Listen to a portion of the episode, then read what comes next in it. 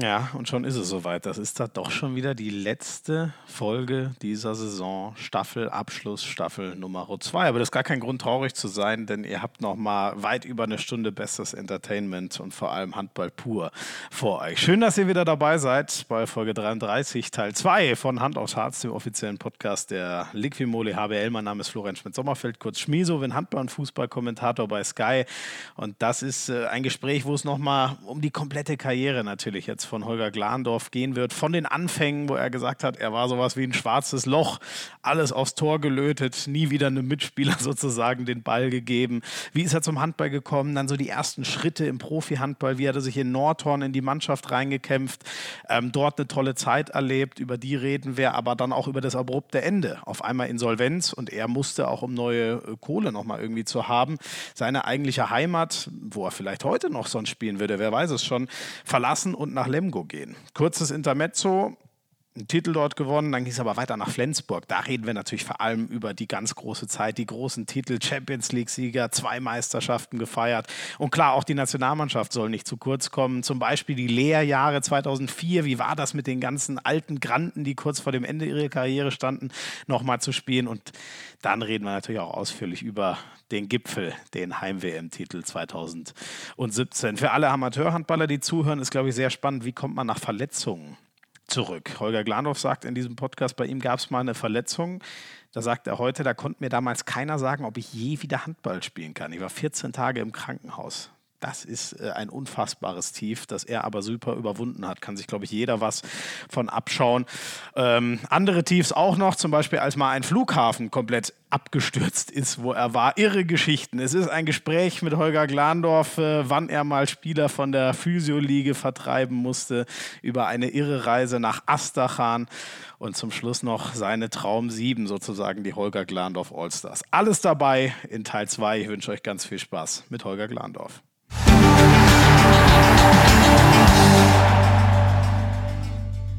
Wer könnte die Karriere des Holger Glandorf äh, besser zusammenfassen als sein, zumindest in den letzten Jahren, ewiger Chef?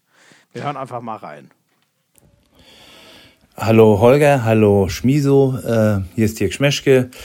Ich sage gerne was äh, zu, zu Holger und insbesondere auch zu seiner Karriere.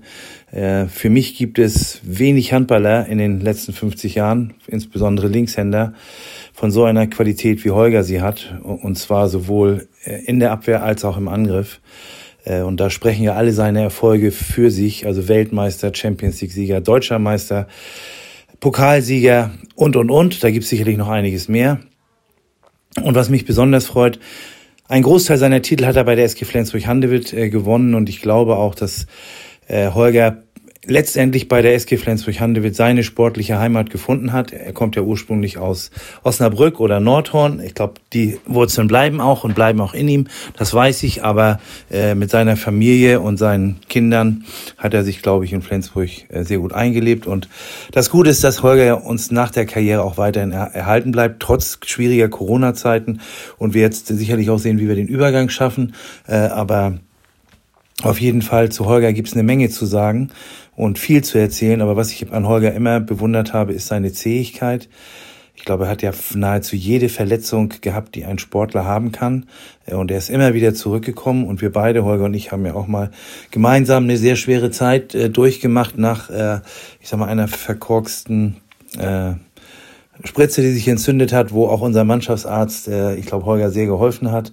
Äh, und von daher kann ich äh, nur sagen, äh, wie gesagt, solche, so ein Spieler wie Holger, der wird nicht alle Jahre geboren und vielleicht, wie ich das schon gesagt habe, auch nur alle 50 Jahre. Und ich wünsche auf jeden Fall Holger nach so einer großartigen Karriere alles, alles Gute äh, und vor allen Dingen weiterhin viel, viel Glück äh, und auch Zufriedenheit und Erfolg für die Zukunft. Und ich bin auch froh, dass Holger ja auf eine andere Art und Weise dann im Handballsport erhalten bleibt. Viele Grüße, Dirk.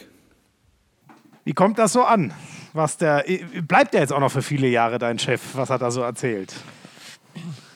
Ja, das hört sich natürlich super an. Also äh, kriegt man direkt äh, einen riesen ins Gesicht natürlich und äh, ja, ist natürlich eine schöne Sache, wenn äh, so jemand, der jetzt auch Jahrzehnte schon beim Handball dabei ist, sowas über einen sagt. Und äh, ja, ich glaube, wir haben schon auch äh, sehr gute und erfolgreiche Zeiten hier zusammen in Flensburg erlebt. Und äh, ich, wie ich vorhin schon sagte, hoffe ich natürlich, dass ich auch viel von ihm lernen werde und äh, da mitnehmen kann für meine nächste, äh, hoffentlich gute Karriere. Ja. Du hast äh, äh, einmal hast du so ein bisschen den Kopf geschüttelt, als er gesagt hat, Holger hat ja so ungefähr jede Verletzung gehabt, die man als äh, Sportler äh, haben kann. Also äh, du, du, du denkst dir, äh, zu, ein paar habe ich zum Glück doch ausgelassen. Habe ich das richtig interpretiert? Nein, ich habe nur gesagt, es war so ein bisschen war weggelassen. Ich hätte ein paar weglassen können, muss man sagen. Also, äh, so. ja. Ja, er hat schon recht. Das war schon relativ viel und äh, glücklicherweise habe ich mich jetzt jedes Mal äh, habe ich es gut überstanden, auch wieder rauskämpfen können und äh, ja, bin einigermaßen gesund äh, jetzt rausgekommen. Wie es dann in den nächsten Jahrzehnten sein wird, weiß ich nicht, aber ähm, ja, da waren schon ein paar, paar schwere Sachen dabei und es war schon paar Sachen hat man einfach verdrängt und vergessen, muss man sagen. Äh, ich musste mhm. da letztens mhm. nur so eine, habe ich eine Ausstellung, man musste eine Ausstellung machen äh, und dann, ja, wo, der, wo die Liste halt immer länger und länger, bis man gesehen hat, dass es doch einigermaßen Krass, viel okay. war. Ja, ja. ja. Das Aber das ist wirklich so, äh, also, also man, man, man verdrängt aktiv, weil das zu, ähm, äh, weil das zu schmerzhaft wäre, sich daran zu erinnern, oder wie, wie, wie funktioniert sowas? Das weiß ich gar nicht wegen, weil es zu schmerzhaft ist. Ich glaube einfach, weil, weil die Zeit dann einfach äh, kam was Neues oder äh, ja, was war letztens, äh, ich habe irgendwas im Fernsehen gesehen, da sagte jemand, der hätte ähm, äh, ein Jochbein gebrochen gehabt oder keine Ahnung. Da fiel mir nur ein, hatte ich auch schon mal. Aber äh, mhm. das habe ich nicht so auf dem Schirm mhm. großartig gehabt, weil vielleicht auch danach irgendwie schlimmere Sachen noch passiert sind. Und von daher, ähm, ja, im Nachhinein waren es doch, glaube ich, einige zahlreiche Verletzungen, mhm. ja. Ja. Ich will auch gar nicht zu ewig bei dem Thema bleiben, aber weil es jetzt schon auch irgendwie äh, äh, ähm, prägnant war, ähm, kann, was war so die schlimmste? Also würdest du sagen, eine war für dich echt der, der, der absolute Horror oder vielleicht auch der schwerste Weg zurück? Ich glaube, zum einen ist ähm, die schlimmste natürlich die erste große Verletzung. Gerade für einen jungen Spieler ist das schon, äh, ja, was ist jetzt? Äh, Komme ich da heile wieder? Also dann mhm. drehen sich halt deine Gedanken viel, viel mehr, als wenn du, äh, wie ich dann nachher schon ein bisschen Erfahrung mit hatte. Also dann weiß ich, okay, äh, wird zwar ein langer Weg, aber es ist ja alles möglich, wieder äh, Handball zu spielen. Mhm. Das hilft dir ungemein, diese Erfahrung von der ersten großen Verletzung. Aber als junger Spieler macht man sich dann schon Gedanken. Ist vielleicht meine Karriere jetzt schon vorbei, obwohl sie noch nicht mal richtig angefangen hat? Und so weiter und so fort. Also ich glaube, das ist einmal und natürlich, ähm, was Dirk ja auch angesprochen hat, war das die Situation mit der ähm, Entzündung im, an meiner Achillessehne, an meinem Fuß, äh, wo ja, halt ja. keiner Erfahrung mit hatte, wo mir auch keiner sagen konnte, ob äh, ich jemals wieder Handball spielen kann. Äh, mhm. Das war halt wirklich eine riesen Wundertüte. Und äh, das hat dann glücklicherweise alles hingehauen. Also ich war ja irgendwie 14 Tage im Krankenhaus, dreimal operiert und, und so weiter und so fort, um diese Entzündung da rauszukriegen. Und äh, wie gesagt, da konnte ja keiner sagen, ob das gut geht oder nicht. Aber es hat alles super geklappt und äh, ich war dann relativ schnell auch wieder fit. Das ist ja echt ein Schock. Also, wann war das? In welchem Jahr war, war diese. Oh, das muss 2000, das muss lass mich lügen, äh, 2012, Frühjahr 2012 gewesen sein. Mhm. Also früh in deiner, in deiner Flensburger Zeit. Ja. Ähm, aber da, das muss ja schon, also da warst du natürlich schon gestandener Profi und hattest schon einiges erlebt, aber wenn die Karriere auf dem Spiel steht, da, das kann einen ja nicht äh, irgendwie ruhig schlafen lassen. Da muss man doch eigentlich fertig mit den Nerven sein. Ja, ich sag mal, diese 14 Tage im Krankenhaus, die waren schon äh, nicht so einfach. Also, wie gesagt, von OP zu OP und äh, auch, äh, also das waren auch mit die schlimmsten Schmerzen, muss ich sagen, bei äh, meinen ganzen Verletzungen. Also, äh, dass teilweise auch nachts dann noch ein Narkosearzt kommen musste, mir was spritzen musste, weil ich echt Riesenschmerzen hatte. Und äh, die Zeit war halt also 14 Tage alleine und wegen Entzündungen kamen ja alle hier voll vermummt da rein, weil keiner wusste, was das jetzt für ein Bakterium ist oder was das ist. Und ja, war interessant. So. Ja, ja, ja. Das war dann, äh, weil multiresistenter Keim war ja im, im Fuß. Äh, und, und oh. da ist man halt extrem vorsichtig und äh, ja, halt, diese 14 Tage waren nicht einfach. Aber ähm, dann ja, kamen mir dann wieder die ganzen Erfahrungswerte zugute und nachdem ich dann rausgekommen bin, mhm. Äh, habe ich mich gleich in die Arbeit gestürzt und habe versucht dann ähm, ja, das Beste rauszumachen und hat dann auch äh, wieder gut geklappt. Mhm. Und da ist muss man sagen, hat ja unser hat mein Mann, unser Mannschaftsarzt uns ja, oder einer von unseren Mannschaftsärzten mich da dreimal operiert und hat dann auch wirklich äh, gute Arbeit geleistet. Da muss man ihm auch mhm. ja, großen Dank dann äh, ausrichten eigentlich. Ja, ja. Ähm, wie, wie, wie, wie bleibt man da dran? Ähm, wie, wie schafft man das so, nach Verletzungen sich zurückzukämpfen? Weil es ja echt immer, also du hast schon gesagt, wenn man es irgendwann mal weiß, es geht weiter, aber es ist ja trotzdem immer ein, ein, ein Leidensweg. Äh, wo holt man das her? Immer wieder zu sagen, ich kämpfe mich da jetzt durch. Ja, zum einen äh, habe ich immer versucht, mir die, diese schönen Momente vom Handball, was ich vorhin auch sagte, mit, dem, mit Spaß und Freude und äh, habe versucht, äh, auch viel Zeit trotzdem, obwohl ich dann auch viel alleine gearbeitet habe, auch mal bei, bei jedem Mannschaftstraining oder fast bei jedem Mannschaftstraining dabei zu sein und äh, wenigstens dann vielleicht in der Ecke meine Sachen zu machen, damit ich äh, bei den äh, Kollegen mhm. dabei war oder auch nochmal eine Auswärtsfahrt mitmach, mitgemacht, einfach mal, um wieder mit den Jungs dabei zu sein. Und auch wenn es halt länger gedauert hat, ähm, habe ich mir immer so Phasen genommen, wo ich einfach mal den Kopf frei bekommen habe. Bin einfach mal zwei Wochen anderswo zu Reha gefahren, äh, zum Beispiel nach Norton zu meinem äh, alten Physiotherapeuten in die, in die äh, Klinik, habe da nochmal zwei oder drei Wochen äh, Reha gemacht, um einfach mal äh, was anderes zu sehen. Und das hat mir dann immer sehr geholfen, dann über die, über die Zeit zu kommen. Ja, ja. Ähm, und, und, ich denke, also so, wenn ich dich jetzt auch richtig verstehe, mit, mit jeder Verletzung, die man überwindet, merkt man dann ja auch immer wieder, wenn man dann wieder auf dem Feld stehen kann, ey, das, das war es wert und äh, hat es wieder gebracht quasi. Ja, absolut. Also das, das ist ja das, äh, ich glaube, dann, dann, dann jeder weiß, er verletzt war lange und dann das erste Spiel wieder ist und äh, vielleicht noch ein Heimspiel und die Fans äh, ja, rasten nicht aus, aber äh, sind total euphorisch, wenn du auf einmal wieder, wenn du eingewechselt wirst, das, äh, da hat man schon äh, eine riesen Gänsehaut und, und super nervös. Also es ist ein schöner, riesen toller Augenblick, dann wieder auf dem Platz zu stehen. Ja. Ähm, Dirk hat das ja eben schon so ein bisschen äh, angerissen. Ähm, war ganz interessant, als wir eben die kurze Pause für den Übergang gemacht haben. Du hast direkt geguckt, was die Fußballergebnisse so machen weil du, äh, wusste ich bisher auch nicht, aber immer noch sehr am VfL Osnabrück ähm, hängst. Und bei Dirk in der Nachricht kam das ja eben auch raus, dein Herz wird wohl immer ein bisschen da bleiben. Wie, wie ist es denn jetzt? Du wohnst in Flensburg, wirst dort noch weiter arbeiten, hoffentlich viele, viele Jahre, aber sind so zwei Herzen in deiner Brust, dass du dich immer noch als, als Osnabrücker oder halb Nordhorner oder als, wie, wo fühlst du dich denn zu Hause? Ja, zu Hause bin ich hier in, äh, in Flensburg, also da, wo meine Familie ist, wo, äh, wo ich wohne. Aber ähm, ja, so ist es. Also es ist auch mehrere Herzen in meiner Brust. Also es ist einfach so. Äh, ich mhm. bin in Osnabrück geboren, ich habe Familie da, meine Mutter wohnt da noch und mein Bruder und äh, Verwandtschaft, Freunde. Äh, und in Nordhorn ist es so, da wohnt äh, die Familie meiner Frau und da haben wir noch viele Freunde. das ist natürlich immer das, wo man sagt, was schade ist, was halt auch relativ ja, eine relativ große Entfernung, also immer 450 Kilometer ähm, mhm. sind. Aber ähm, ja, wir hoffen natürlich jetzt dadurch, dass ich vielleicht äh, ein bisschen mehr äh, nicht so fremdgesteuert bin vom Spielplan, äh, dass wir da auch ein bisschen mehr Zeit haben, äh, wieder hin, dahin zu kommen. Aber ähm, ja, ich genieße auch die Zeit, wenn ich da bin. Aber zu Hause sind wir in Flensburg, ja. Ja, das ist so. Ah, okay. Und äh, da ist auch, also da wirst du auch deinen, wenn es möglich ist, beruflich deinen Lebensmittelpunkt immer lassen.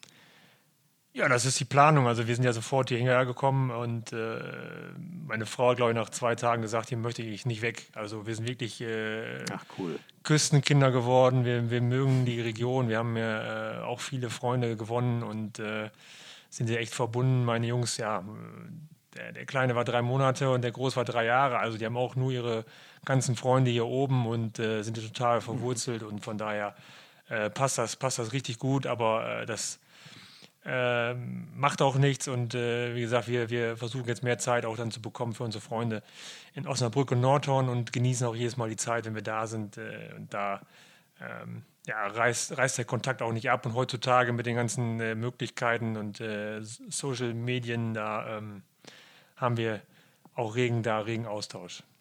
Ja, kann man, kann man leichter Kontakt halten als früher. Ähm, genau. Wenn wir mal ganz an die Anfänge zu, zurückspringen, ähm, äh, hast ja, ähm, das war ja genau das, wo ich mich ein bisschen vertan hatte beim Lauschangriff. Also 2001 bis 2009 hast du in Nordhorn ähm, als Profi gespielt, davor schon in, in der Jugend. Ganz davor gab es noch einen anderen Jugendverein? Ja, ich habe erstmal in Osnabrück äh, gespielt. Ja. Äh, mhm. Beziehungsweise erstmal habe ich äh, nur bei meinem Vater und meinem Bruder in der Halbzeit oder nach dem, nach dem äh, Spiel gespielt in der Halle, bin da durch die Halle geflitzt. Also wir sind eine, eine Handballfamilie. Und, ah, okay. Ja, und dann dadurch. Äh, also Weg war, war auch vorgezeichnet, dass du in der Halle landest durch den Vater. Ja, aber die haben es mir offen gelassen. Ich habe auch zwischendurch mal Tennis gespielt und mal ein bisschen Basketball und äh, aber hauptsächlich, ja, ich war mhm. hauptsächlich beim Handball natürlich dabei. Und äh, ein, ein Mannschaftskollege von meinem Vater äh, hat eigentlich den in Osnabrück den ganzen Jugendbereich trainiert. Er hat mich da gesehen, hat gesagt, komm, ich hole dich mal ab, ich nehme dich mal mit. Ähm, ja, und dann bin ich einmal beim Training gewesen und äh, bin dann jedes Mal wiedergekommen. Und äh, mhm. ja, mhm. sehr viel von, von dem Trainer profitiert. Es war wirklich äh, Handball einmal eins von, vom Kleinen auf, wie man richtig fängt, äh, über richtigen Schlagwurf, wie man einen Sprungwurf macht und äh, also wirklich Handball ABC durchgemacht mhm. und äh, davon habe ich schon profitiert. Ähm, ja, dann bin ich halt älter geworden im Jugendbereich und dann so im Alter von 14, 15 habe ich dann auch äh, Niedersachsen-Auswahl gespielt und bin dann Jugendnationalmannschaft gekommen. Ähm, mhm. Bin dann das erste Mal zum Beispiel auf, auf Yogi Bitter getroffen. Äh, der ist ja äh, bei meinem, ah. meinem Jahrgang da zusammen. Mhm. Ähm, in Niedersachsen und äh, ja, dann wurde mir halt auch nahegelegt, weil wir mit Osnabrück halt nicht in der höchsten Spielklasse spielen konnten äh, im Jugendbereich, weil wir nicht gut genug waren. Ähm, ich müsste den, vielleicht den Verein mal wechseln, damit ich im Jugendbereich in der höchsten äh, Liga spielen kann. Ja, und dann haben wir uns halt äh, umgeguckt hin und her und dann hat mir einer ähm, den Kontakt nach äh, Nordhorn hergestellt und die hatten auch Interesse und dann bin ich mit, mit 16 dann, also 1999, ähm, nach Nordhorn gewechselt von Osnabrück. Mhm. Ja. Also bei, bei dir hat sich dann schon sehr früh abgezeichnet, dass da Potenzial für eine große Karriere da ist? Ja, anscheinend. Also äh, ähm, ja, ist ja, ich also weiß, es ist immer doof, das über sich selber zu sagen, aber wenn du dann, wenn dir schon diese Schritte nahegelegt wurden, dann klingt es ja sehr. Ja, so, ich muss ne? aber, ich muss ganz ehrlich sagen, also in dem Alter äh, was ich vorhin, also was ich die ganze Zeit schon sage, dass ich habe einfach nur Handball spielen wollen. Also, also in Osnabrück kannte ich zum Beispiel kein Krafttraining, haben wir nie gemacht. Also gab es einfach nicht, muss man so sagen. Mhm. Äh, mhm. und, und ich war nur Lust gehabt, Handball zu spielen und äh, äh, habe auch nie damit mit gerechnet oder damit geliebäugelt, irgendwie eine, eine Sport-Handball-Karriere ähm, ja, Ah, okay. War einfach Hobby. Nein, das war einfach Hobby, ganz klar. Ich habe das mhm. einfach äh, Bock gehabt. Ich habe ja auch dann zwischendurch dann extra trainiert, noch bei meinem Bruder in der, in der Herrenmannschaft als B-Jugendlicher, weil einfach Bock hatte, Handball zu spielen. So. Mhm. Äh, einfach nur, okay. was mache ich heute? So, ich habe Zeit. So, darf ich bei dir mit zum Training? Ja, komm mit. Dann habe ich bei dem mit trainiert. So. Und das nicht mal, nicht, weil ich jetzt irgendwie gefördert oder gefordert werden musste, sondern weil ich Bock hatte, Handball zu spielen. Und mhm. deswegen äh, war das für mich natürlich eine Riesenchance, nach Norden zu gehen, aber ähm, nie mit, mit dem Hintergrund, jetzt zu sagen, ich möchte eine Handballkarriere starten. Mhm. Das war nie ein Thema. Und ich hatte auch gar nicht so viel Ahnung äh, über, über äh, Profimannschaften, über wer ist da jetzt gut und wer nicht. Also ich habe mich da gar mhm. noch gar nicht mit beschäftigt gehabt. Und ähm, das ist einfach dann nachher in Nordhorn dazugekommen alles. Mhm. Krass. Und, und warst du dann auch so, ähm, also wenn du sagst, da, da, da in Osnabrück konntest du, konntest du gar nicht äh, höchste Liga spielen, war das dann auch so, dass du irgendwie die Gegner kurz und klein geschossen hast? Also warst du so richtig da, was weiß ich, so 15 Tore pro Spiel? Ja, das kam dann schon mal vor, aber es ist halt äh, schwierig, wenn, wenn, ich werde jetzt nicht despektierlich gegenüber meinen Mannschaftskollegen sprechen, aber wenn das halt für die höchste Liga ist halt nur einer, ist halt schwierig, der wird eine Manndeckung genommen. Wir hatten schon eine ja. ordentlich gute Mannschaft, aber es hat halt nicht für, für die höchste Liga gereicht. Also wir haben eine Liga drunter damals, glaube ich, waren wir Erster oder Zweiter. Das war alles vollkommen in Ordnung und wir hatten auch äh, ganz gutes Niveau. Aber für ganz oben hat es halt nicht gereicht. Und mhm. wenn ich halt wirklich diese kleine Chance hatte, äh, neben meiner Schule einigermaßen professionell das zu machen, dann musste ich halt diesen Schritt gehen und dann äh, mhm. kam das gerade mit Norton ganz, ganz gut. Ja. Und wie war das dann dort? Ich meine, das, das war ja damals echt, ich weiß gar nicht, wie erfolgreich, aber in deinem zweiten Jahr oder so, glaube ich, seid ihr ja Vizemeister geworden. Also Nordhorn war damals äh, echt ein echt ja, das Wort. Muss man ein bisschen, das muss man ein bisschen relativieren. Also ich bin ja 99 mit 16, da habe ich noch zu Hause gewohnt. Äh, bin mhm. eigentlich jeden Tag gependelt, äh, 90 Kilometer, äh, weil ich mhm. meine, meine Schule ja äh, zu Ende machen wollte. Und ähm, dann habe ich erstmal A-Jugend gespielt und, und zweite Herren. Also A-Jugend war höchste Liga und äh, damals hieß es noch Oberliga, da gab es noch keine Bundesliga, wie jetzt. Und in der zweiten Herren waren wir jetzt in der jetzigen, muss man sagen, dritten Liga. So. Mhm. Immer im oberen Drittel und habe da eigentlich auch, äh, ja, auch gut gespielt. Habe dann, dann äh, ein, Was ja in dem Alter schon echt krass ist, ne? muss man sagen. Ja, ich also, habe dann direkt mit 17, als man Herrenbereich spielen durfte, habe ich dann auch zweite Herren gespielt ja. in der dritten Liga. Also, ähm, ja. und, und dabei auch sehr, sehr erfolgreich, eigentlich muss man sagen. Und äh, habe dann, ähm, was halt positiv war in Nordhorn, wir haben dann ein- oder zweimal die Woche schon äh, unter Ola Lindgren trainiert. Äh, hatten dann schon mhm. immer dieses Spielsystem, was auch die, die Bundesligamannschaft ähm, spielt, äh, verinnerlicht. Und dann haben wir auch natürlich auch die Möglichkeit bekommen, dass äh, ein paar junge Spieler auch äh, ein, zwei Mal die Woche ähm, im Bundesliga-Team mittrainieren durften. Und da war ich halt in der ähm, Vizemeistersaison habe ich, glaube ich, meine ersten zwei Bundesligaspiele gemacht äh, für Nordhorn. Mhm. Aber jetzt so richtig Vizemeister, ähm, glaube ich, kann man das dann nicht nennen. Okay, würdest du dir jetzt nicht auf die Fahnen schreiben. Nein. Aber wie, wie, wie, war, wie war da so der, der, der Übergang? Also war, war das für dich ein, ein, langes Arbeiten und da reinkommen oder hast du dich da relativ schnell etabliert dann als der Übergang zu den, zu den Herren zur ersten Mannschaft? Ja, ich wurde dann immer öfter gefragt, ob ich nicht zum Training kommen möchte. Ähm, dann im, Jugendbereich, also klar, auf jeden Fall, die Chance musst du nehmen und habe dann auch erstmal auf äh, da angefangen, wo ich hingestellt wurde, auch teilweise dann oft auf rechts außen.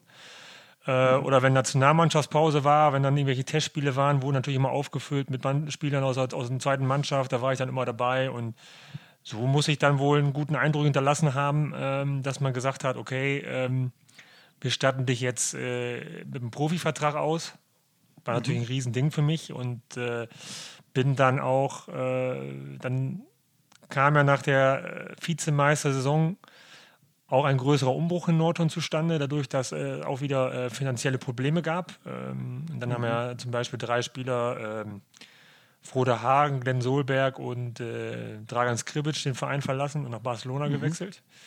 Mhm. Und da hat man halt gesagt, okay, jetzt ähm, geben wir den Jungen mal einen Profivertrag und ich bin dann äh, nach meinem Schulabschluss äh, 2002 nach Nordhorn gezogen, habe dann meinen Zivildienst gemacht und nebenbei Handball gespielt, mhm. muss man sagen. Mhm. Und da ähm, habe ich dann als junger Spieler das Glück gehabt, dass meine beiden äh, anderen Mitspieler auf meiner Position, also auf halb rechts, ähm, sich abwechselnd verletzt haben, sodass mhm. ich eigentlich immer zweiter Mann war und dann auch äh, einigermaßen viele Spielanteile bekommen habe. Das hat natürlich meiner Entwicklung sehr, sehr gut getan. Und dann haben sie halt ja. gesagt, okay, ähm, wir setzen auf dich und wir geben einen von den erfahrenen Spielern ab. Und das mhm. war mein großes Glück. Sehr cool. Und das war, äh, hast du dich äh, gut an den Herrenbereich äh, anpassen können oder hast du ähm, gerade wegen, wegen deiner Statur hast du auch ordentlich äh, äh Prügel bekommen und äh, hat es mal richtig wehgetan und, und hast dich schwer getan oder ging das relativ smooth?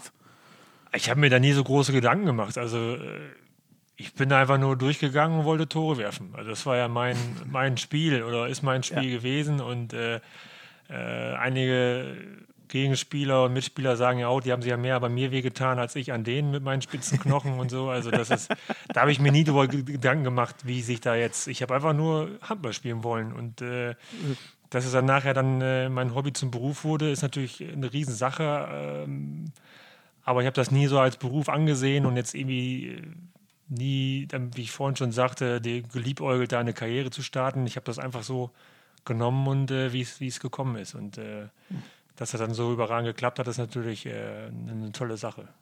Ja.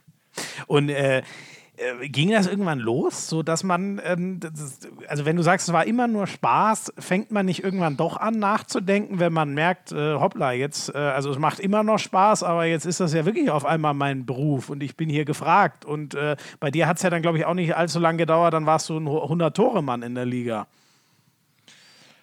Ja, aber es muss man muss auch ein bisschen die, die, äh, den Verein dann anschauen. Also ähm Nordhorn lässt sich als Handballer wirklich gut leben, das muss man einfach so sagen. Also äh, es gibt, man hat keinen Druck eigentlich von außen, die, die ähm, Zuschauer und Menschen äh, da aus der Region sind einfach hammer froh, dass es äh, äh, überhaupt Leistungssport auf dem Niveau gibt, muss man einfach sagen. Die sind sehr verbunden mit den Spielern. Man sieht das ja jetzt auch in der aktuellen Mannschaft, äh, äh, obwohl jetzt einmal letzter geworden sind, ist das eine große Familie da in Nordhorn und es gibt eine Tageszeitung, da kommt auch aus der, aus, der, aus der mhm. Presse wenig Druck und äh, das war natürlich für einen jungen Spieler oder für alle Spieler, die da waren, äh, eine super Sache, sich da zu entwickeln. Und den größten Druck haben wir uns ja selber gemacht. Äh, wir wollten ja erfolgreich sein als Mannschaft. Und äh, da kam ich wenig die Gedanken, jetzt muss ich irgendwie abliefern oder, oder sonst. Also ich habe einfach nur so weitergemacht. Wenn ich gut gespielt habe, war es super. Und wenn ich halt schlecht gespielt habe, muss der Trainer mich halt auswechseln. So nach dem Motto. äh, ja, so war es ja. Also wenn ein Mitspieler fragt, ich hätte auch äh, nach, nach zehn Fahrkarten weitergeworfen. Ich habe mir da gar keine Gedanken gemacht. bin ich sicherlich, bin ich sicherlich auch jetzt über die Jahre wesentlich reifer geworden. Aber so war es halt früher. Und, und äh, ja, Mike Machulla sagt ja immer noch, er hat, glaube ich, die Hälfte meiner Tore äh, hat er aufgelegt. Also äh, mhm. Oder wenn ich, wenn ich, wenn der Ball zu mir kam, sagt er immer, dann ist er schon zurückgerannt, weil er wusste, der Ball kommt sowieso nicht zurück. Also solche, solche, ja, solche Sprüche musste er sich ja dann anhören. Aber ähm, im Grunde genommen, äh, ja, war es ja nie so. Ich glaube, äh, super war es dann natürlich, wenn man dann sein erstes Länderspiel dann richtig macht, A-Länderspiel, und da merkt man schon, okay, mhm. vielleicht ähm, äh, das war jetzt schon was ganz Besonderes und vielleicht ist das jetzt so eine, eine Richtung, die man sich vorstellen kann. Ja. Ich habe ja die ersten Jahre ja. noch, nach meinem Zivildienst, habe ich auch noch äh, Speditionskaufmann gelernt. Also ich habe mich dann jetzt nicht rein auf, auf Handball äh, fokussiert. Mhm. Äh, und das hat sicherlich auch ein bisschen geholfen, da einfach äh, jetzt nicht komplett die Gedanken auf Handball zu schieben, sondern auch noch ein bisschen was anderes äh, zu machen.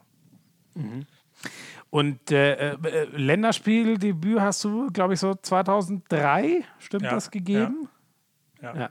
Ähm, und äh, äh, äh, innerhalb von der, von der Mannschaft, wie war das da so, als, als Junger äh, äh reinzuwachsen? Ähm, ich frage deswegen, weil ich glaube, Hierarchien waren ja damals schon noch ausgeprägter und eine andere Rolle als, als damals. Musstest du da auch. Ja, das, muss man, nicht, das äh, muss man so sagen. Also, äh, ja. in Nordhorn zum Beispiel musste ich dann zum Beispiel verschwitzt, kriegte ich dann 20 Mark in die Hand gedrückt. Ich glaube, das waren noch D-Mark-Zeiten. Und dann musste ich halt mit dem Fahrrad zur, zur Tankstelle und eine Kiste Bier holen, weil der Kühlschrank leer war. So. Da habe ich halt gefragt, ja. soll ich duschen? Nee, du fährst jetzt so. Egal wie das Wetter war, ich hätte einfach fahren sollen. So, fertig. Und solche Hierarchien sind natürlich heutzutage vielleicht nicht mehr gegeben, dass sowas vorkommt. Und, und früher Nationalmannschaft, klar, äh, Ballträger und äh, Leibchenwart und was es alle gab. Und äh, das, glaube ich, sind die, die äh, Sachen, die Hierarchien schon flacher geworden zurzeit. Und äh, mhm. ich hätte mich auch nie getraut, äh, ohne Grund mich da auf eine Behandlungsbank zu legen. Also das äh, mhm. äh, höchstens, wenn ich verletzt war, war es mal ein Thema, aber wurde sofort ein Spruch gemacht, was willst du jetzt hier auf der Bank?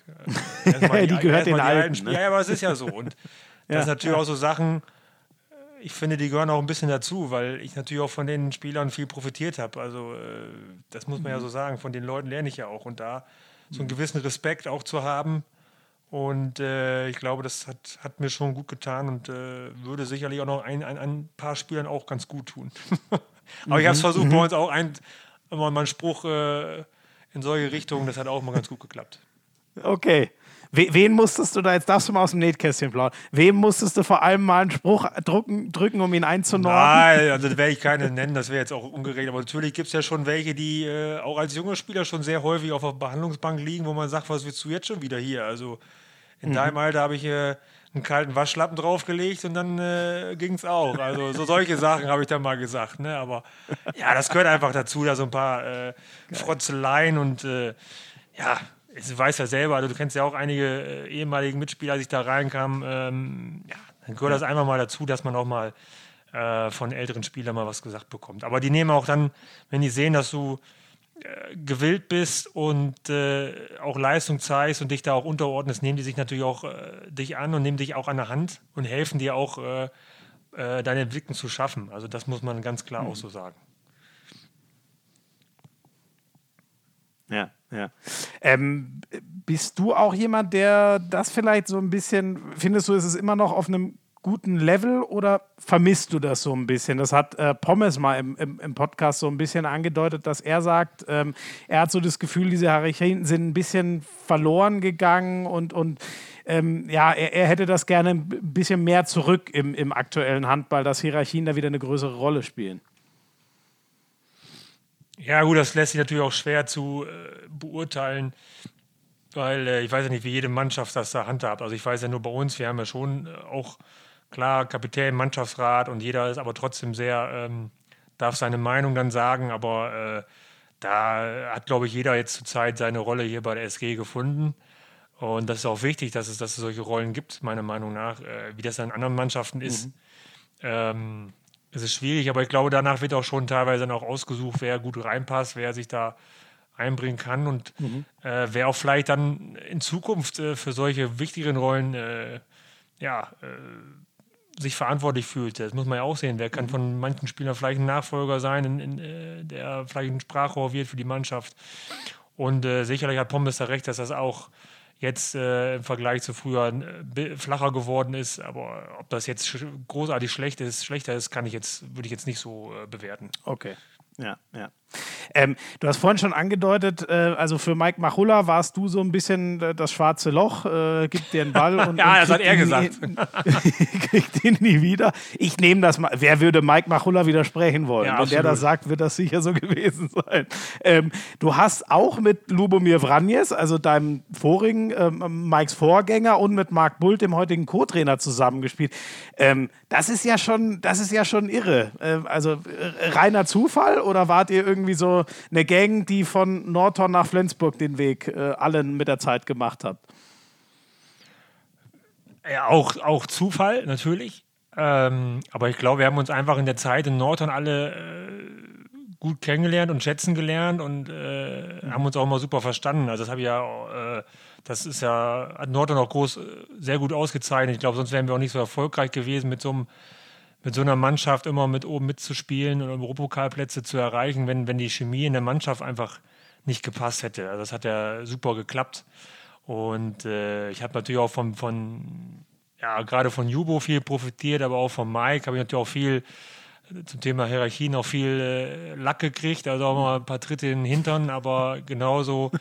Ähm, Moment, wirklich oder wo, im, im Wortsinne? Im wortlichen Sinne. Also natürlich habe ich auch schon mal einen Angriff gekriegt, wenn mal was nicht klappte, oder? Das ist keine, keine ja. Frage. Also, das ist ja, war ja auch vollkommen in Ordnung, das habe ich ja auch nicht übel genommen. Ähm, das gehört einfach dazu und das hat mich, davon habe ich auch profitiert und habe ich auch von äh, gerade vom Jubo mit so einer riesen Erfahrung profitiert und viel gelernt äh, und dann darf er auch mir auch gerne was sagen und äh, ja. Äh, dann war es natürlich so, dass er äh, als er dann Trainer wurde oder sportlicher Leiter bei der SG hat er an, an mich gedacht, es passte gerade, dass äh, mein Vertrag auslief in Lemgo und ähm, mhm. da ist er wieder auf mich zugekommen und ich glaube, dass das ist dann, ja, als er sich an mich erinnert hat, gesagt, ey, den kann ich gebrauchen und den kann ich auch da wieder da vielleicht helfen, dass er wieder seine alte Stärke wiederfindet. Und, und das hat eigentlich sehr, sehr gut geklappt. Und das Gleiche dann ähm, hat er einen Co-Trainer gesucht und äh, das passte gerade mit Mike. Äh, ich ähm, mhm. glaube, es ist ja kein Geheimnis, wenn ich erzähle, dass Juba auch Mikes Trauzeuge ist. Also die mhm. haben da privat auch viel Kontakt gehabt oder haben viel Kontakt mhm. und äh, dann passte das einfach so. Und das Gleiche war dann äh, wieder, wir hatten Verletzungen, dann äh, war Marc Bult bei ihm auf, bei Mike auf dem Schirm mhm. bei Jubo, weil, weil man sich kennt. Und das, das sind halt diese ähm, Verbindungen, wenn man eine positive und gute Erfahrung hatte. Also man muss ja auch sagen, dass ähm, Tobias Carlson gehört ja auch noch dazu. Äh, zu, der, äh, mhm. äh, mal, ja, zu den Leuten, die von die in Nordhorn waren und nachher in Flensburg gelandet sind. Und äh, ja. Steffen Weinhold auch. Mhm. Stimmt, ich glaube, Tobias Karlsson hat dir im Podcast erzählt, der, der, der war, wollte eigentlich irgendwie nur ein paar Wochen nach Flensburg und es sind dann doch ein paar mehr geworden. Ich glaube, das war erst nur so ein Kurzfristvertrag. Ja, für ihn war das natürlich auch äh, gerade erste Jahr in Nordhorn und ist gleich insolvent und äh, muss dann gleich wieder einen neuen Verein äh, ja. suchen und finden und äh, dann hat das natürlich äh, mit Flensburg natürlich überragend geklappt, ja. Ja, ja, ja. Ähm, zwar, ach Gott, äh, warte mal, eins wollte ich doch noch, äh, jetzt war, ach ja, du hast vorhin gesagt, ihr habt damals sogar in der Tat mit Nordhorn, äh, kann man jetzt kaum glauben, wenn man auf die Tabelle von diesem Jahr, auf die Abschlusstabelle guckt. Damals wart ihr in der Tat äh, europäisch unterwegs und habt da sogar mal den ERF-Pokal äh, gewonnen mit Nordhorn. Ja, absolut. Das war einzige und erste Titel und das war natürlich für die ja, für uns, äh, für die Region, das war unvorstellbar. Also ich glaube, ganz, ganz Nordhorn, die Grafschaft Bentham war an dem Tag äh, unterwegs. Es waren tausende Leute vom Rathaus. Also es war, war eine Riesensache für alle. Und äh, ja, das ist immer noch, also Nordhorn ist wirklich in solchen Sachen sehr verrückt, muss man sagen. Also wir haben teilweise ja auch mit, mit was ich, ich schon sagte, da große Familie und mit selbst wenn wir eine Niederlage mit über zehn Toren hatten, sind die zwei Minuten vor Schluss aufgestanden, haben äh, geklatscht oder sagen, was macht ihr jetzt hier? Also das mal das Spiel überhaupt nicht verstanden. Ja, haben das Spiel überhaupt nicht verstanden, aber die, wie gesagt, die Leute sind ja, waren ja einfach so froh, dass sie äh, überhaupt Spitzensport erleben durften und so verbunden mit der, auch mit der HSG und äh, der passte einfach. Also wir waren alle sehr, sehr anerkannt. Alle, alle Spieler, die dort gespielt haben, haben sich ja pudelwohl gefühlt und sagen, das ist ja eine mhm. der schönsten Zeiten, die sie damals hatten. Und äh, so schlecht waren wir auch nicht und äh, haben auch immer wieder, muss man sagen, auch äh, talentierte Spieler gefunden, die nachher auch eine riesen Karriere hatten. Also ich denke zum Beispiel an einen Beate Mührhol auch äh, beispielsweise, der nachher bei Neckarlöwen und äh, eine riesen Karriere hatte und in der norwegischen Nationalmannschaft. Und das, das passt einfach sehr gut und wir haben immer ein gutes Teamgefühl gehabt. Ja. Hat uns im WM-Halbfinale 2019 war das doch, glaube ich, ziemlich wehgetan, ne? Ja, sehr unangenehmer Gegenspieler. Als, als Mitspieler muss ich sagen, überragend, aber natürlich als Gegenspieler sehr unangenehm, ja. Das ist ja eigentlich das größte Lob, ne? Absolut, wenn ich die ja. eigenen lieben und die anderen hassen. Das ist eigentlich das Beste. Ähm, und wie, waren damals so, wie, war das damals international? Wie, wie, muss ich mir das vorstellen? Wo seid ihr da so hingefahren? Wie waren die Hallen dort so, die du ja, gesehen hast? Ja, das ist natürlich im Vergleich zu heute, muss man sagen, ein Riesenabenteuer. Also äh, ja. Ähm, erstmal sind wir, glaube ich, relativ spät immer erst im Herbst eingestiegen oder Ende des Herbst zum Winter hin, äh, zweite oder dritte Runde. Und dann, mhm. äh, ah, ich weiß nicht, wir waren, äh, ich glaube, das weiteste war Astrachan in Russland, äh, das weiß ich, okay. oder, oder äh, Krasnodar in Russland und mhm. Äh, Weißrussland. Dann waren wir, ach, ich glaube, ich habe ganz Europa durch eigentlich.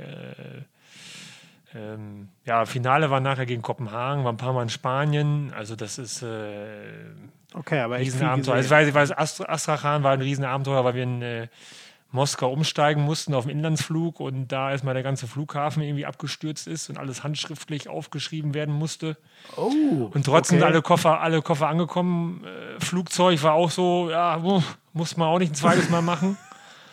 äh, hinten irgendwie äh, super kalt, da saßen alle mit Winterjacken und vorne war es knüppelheiß, also man wusste auch nicht, äh, wo man hinkommt. Und dann ja, kommt man nach Astrachan, da steht da so ein Fünf-Sterne-Hotel, Riesending und drumherum alte Holzhütten und da sitzt einer ähm, auf dem See am Eisangeln, also das ist eine riesen, ja, Riesenschere geht da auseinander und das ist schon, ja, da wird man auch für sich ein bisschen demütiger. Also was, was, äh, mhm. was, wie gut hat man es eigentlich wirklich und wenn man das mal miterlebt, ist das schon eine schöne Sache und ähm, wird wirklich demütiger. Und dann, dann, dann spielst du da und äh, jedes Mal, wenn wir rangekommen sind, fiel das Licht aus in der Halle. Also da wurde dann auch mal mit ein paar anderen Tricks äh, gearbeitet. Psychospielchen. Und, ja, ja. Und gut, sind wir nachher auch rausgeflogen, aber das sind dann so, so Abenteuer, die man ja auch nicht vergisst. Ganz, ganz schöne. Geschichten.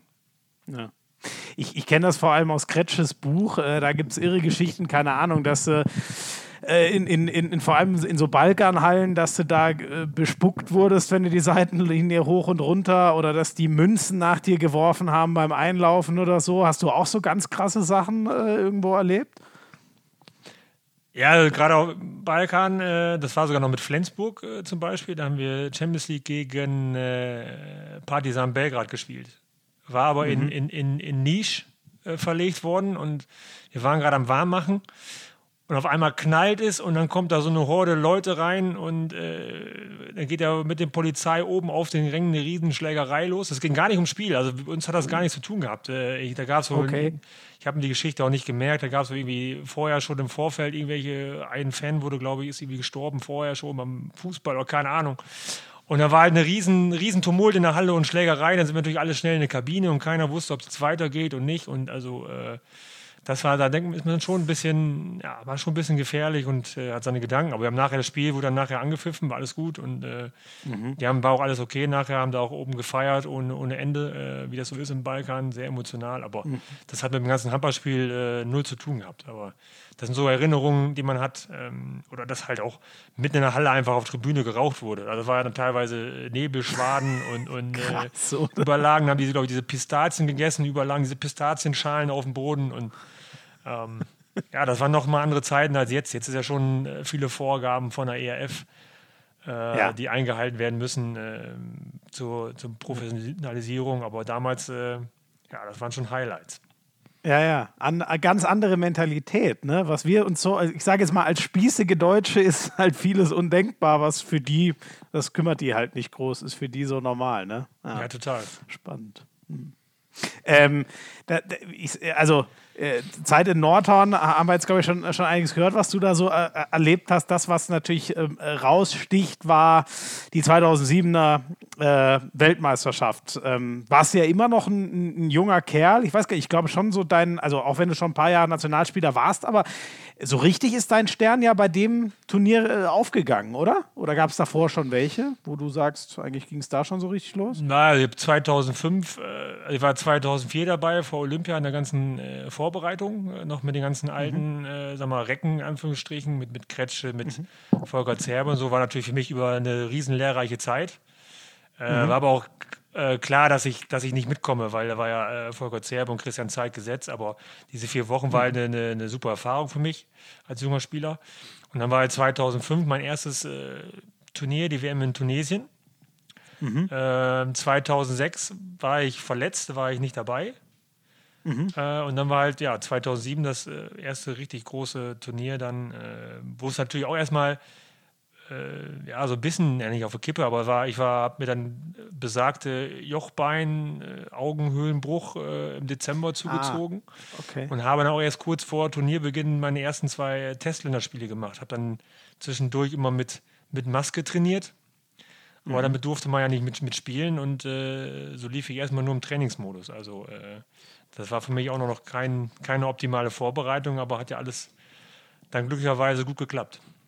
Mhm. Ja, das kann man so sagen. Wobei ich das spannend finde, vielleicht bleiben wir dann ganz kurz noch chronologisch bei 2004. Wie, wie war das mit den ganzen, die dann ja auch äh, ihren, ihren einen großen Titel ähm, geholt haben, waren ja oft genug leider nur Zweiter. Das hat auch mich viele Nerven gekostet. Wie war das da so mit den ganzen Legenden in der Halle zu stehen? Da war äh, mit Stefan Welthandballer, mit äh, Stefan Kretschmer der bekannteste Handballer, den wir wahrscheinlich bis heute haben in Deutschland und so weiter. Ja, natürlich was ganz Besonderes. Und äh, ja, das war für mich auch so nach dem Motto wirklich äh, alles mitnehmen, was du, was du wie aufsaugen kannst und, und äh, lernen und äh, äh, mitmachen, aber auch nicht, nicht jetzt äh, vor Ehrfurcht erstarren, sondern wirklich auch Gas geben und zeigen, hier, ja.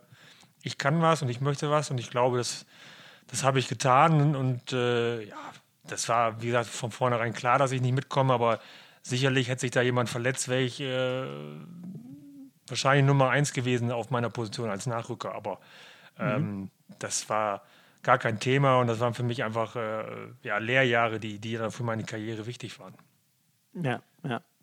Und äh, 2007 dann, der, der, der ganz große Wurf ist ja, glaube ich, bis heute das, das Größte für alle, also zumindest meiner Generation, die vielleicht die, die vorige WM da äh, nicht, nicht miterlebt haben. Wenn du da heute, ist ja jetzt auch schon eine Ecke her, wenn du da heute dann zu, zurückdrängst, was hast du vor allem noch für Erinnerungen an, an dieses Wintermärchen? Ich glaube, was, was alle hatten, also dass aber ganz, ganz Deutschland äh, hinter uns war. Also wir sind ja durch die, die mit dem Bus, äh, wir hatten ja eine relativ weite Fahrt noch von äh, Wiel nach Köln. Äh, wir wohnen ja ein bisschen aus, aus, abgelegen da von, von Köln. Und mhm. überall standen Leute mit Fahnen an der Autobahn, auf Autobahnbrücken, an der Straße. Wir haben nur gewartet, dass wir vorbeifahren. Das, heißt, das haben wir ja vorher, hat keiner vorher erlebt, sowas. Ja. Also das ja. kannten wir ja nur vom Fußball. Da haben wir natürlich sicherlich von profitiert, ja vorher.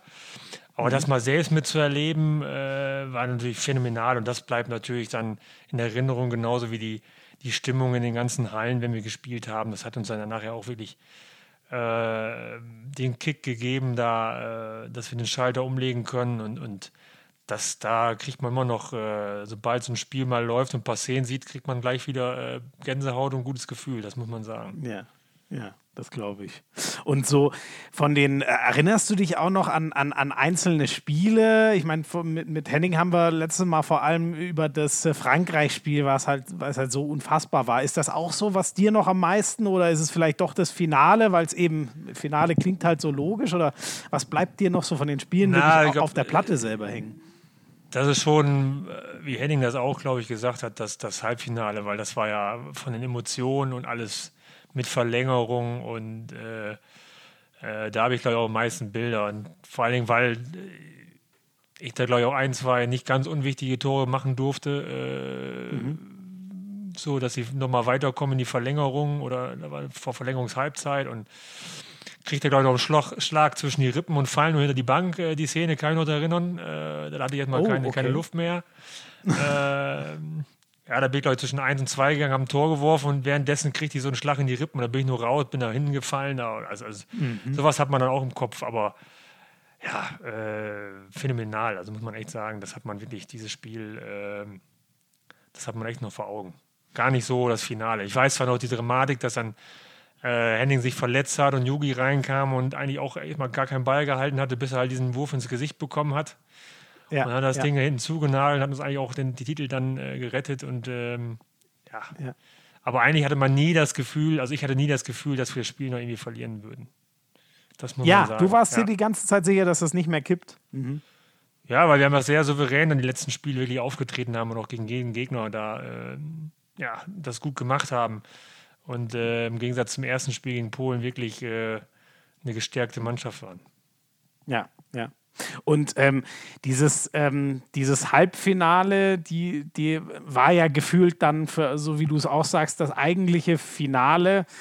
Hast du, äh, ich weiß nicht, äh, hast du da noch Bilder im Kopf, als dann vorbei war? Dieser, also gibt es ja alles auf YouTube und so. Das habe ich mir zum Beispiel so die letzten zehn Minuten oder so, habe ich mir neulich nochmal angeguckt. Ähm, hast du das auch noch vor, vor Augen oder ist das einfach nur Rausch der Emotionen, der irgendwie an einem so vorbeizieht? Ja, ich glaube, das ist wirklich so ein Rausch. Ich weiß, dass wir alle auf der Bank, an der Bank standen und haben da rumgehüpft und, und, und dann sind wir alle aufs Feld, haben gejubelt, aber ja, phänomenal war dann, also gar nicht in der Halle hatte ich es gar nicht so in Erinnerung, sondern dann nachher in Köln, dann auf dem, auf dem Rathausplatz, diese Menschenmassen, mhm. das ist natürlich überragend, das hat man wirklich im Kopf ja. und, und ähm, ja, das war pure Freude und äh, ein Riesenerlebnis, das man ja nie, nie vergessen wird. Das ist, das ist ja. absolut klar. Ja. Äh, würdest du auch sagen, das größte Ding deiner Karriere?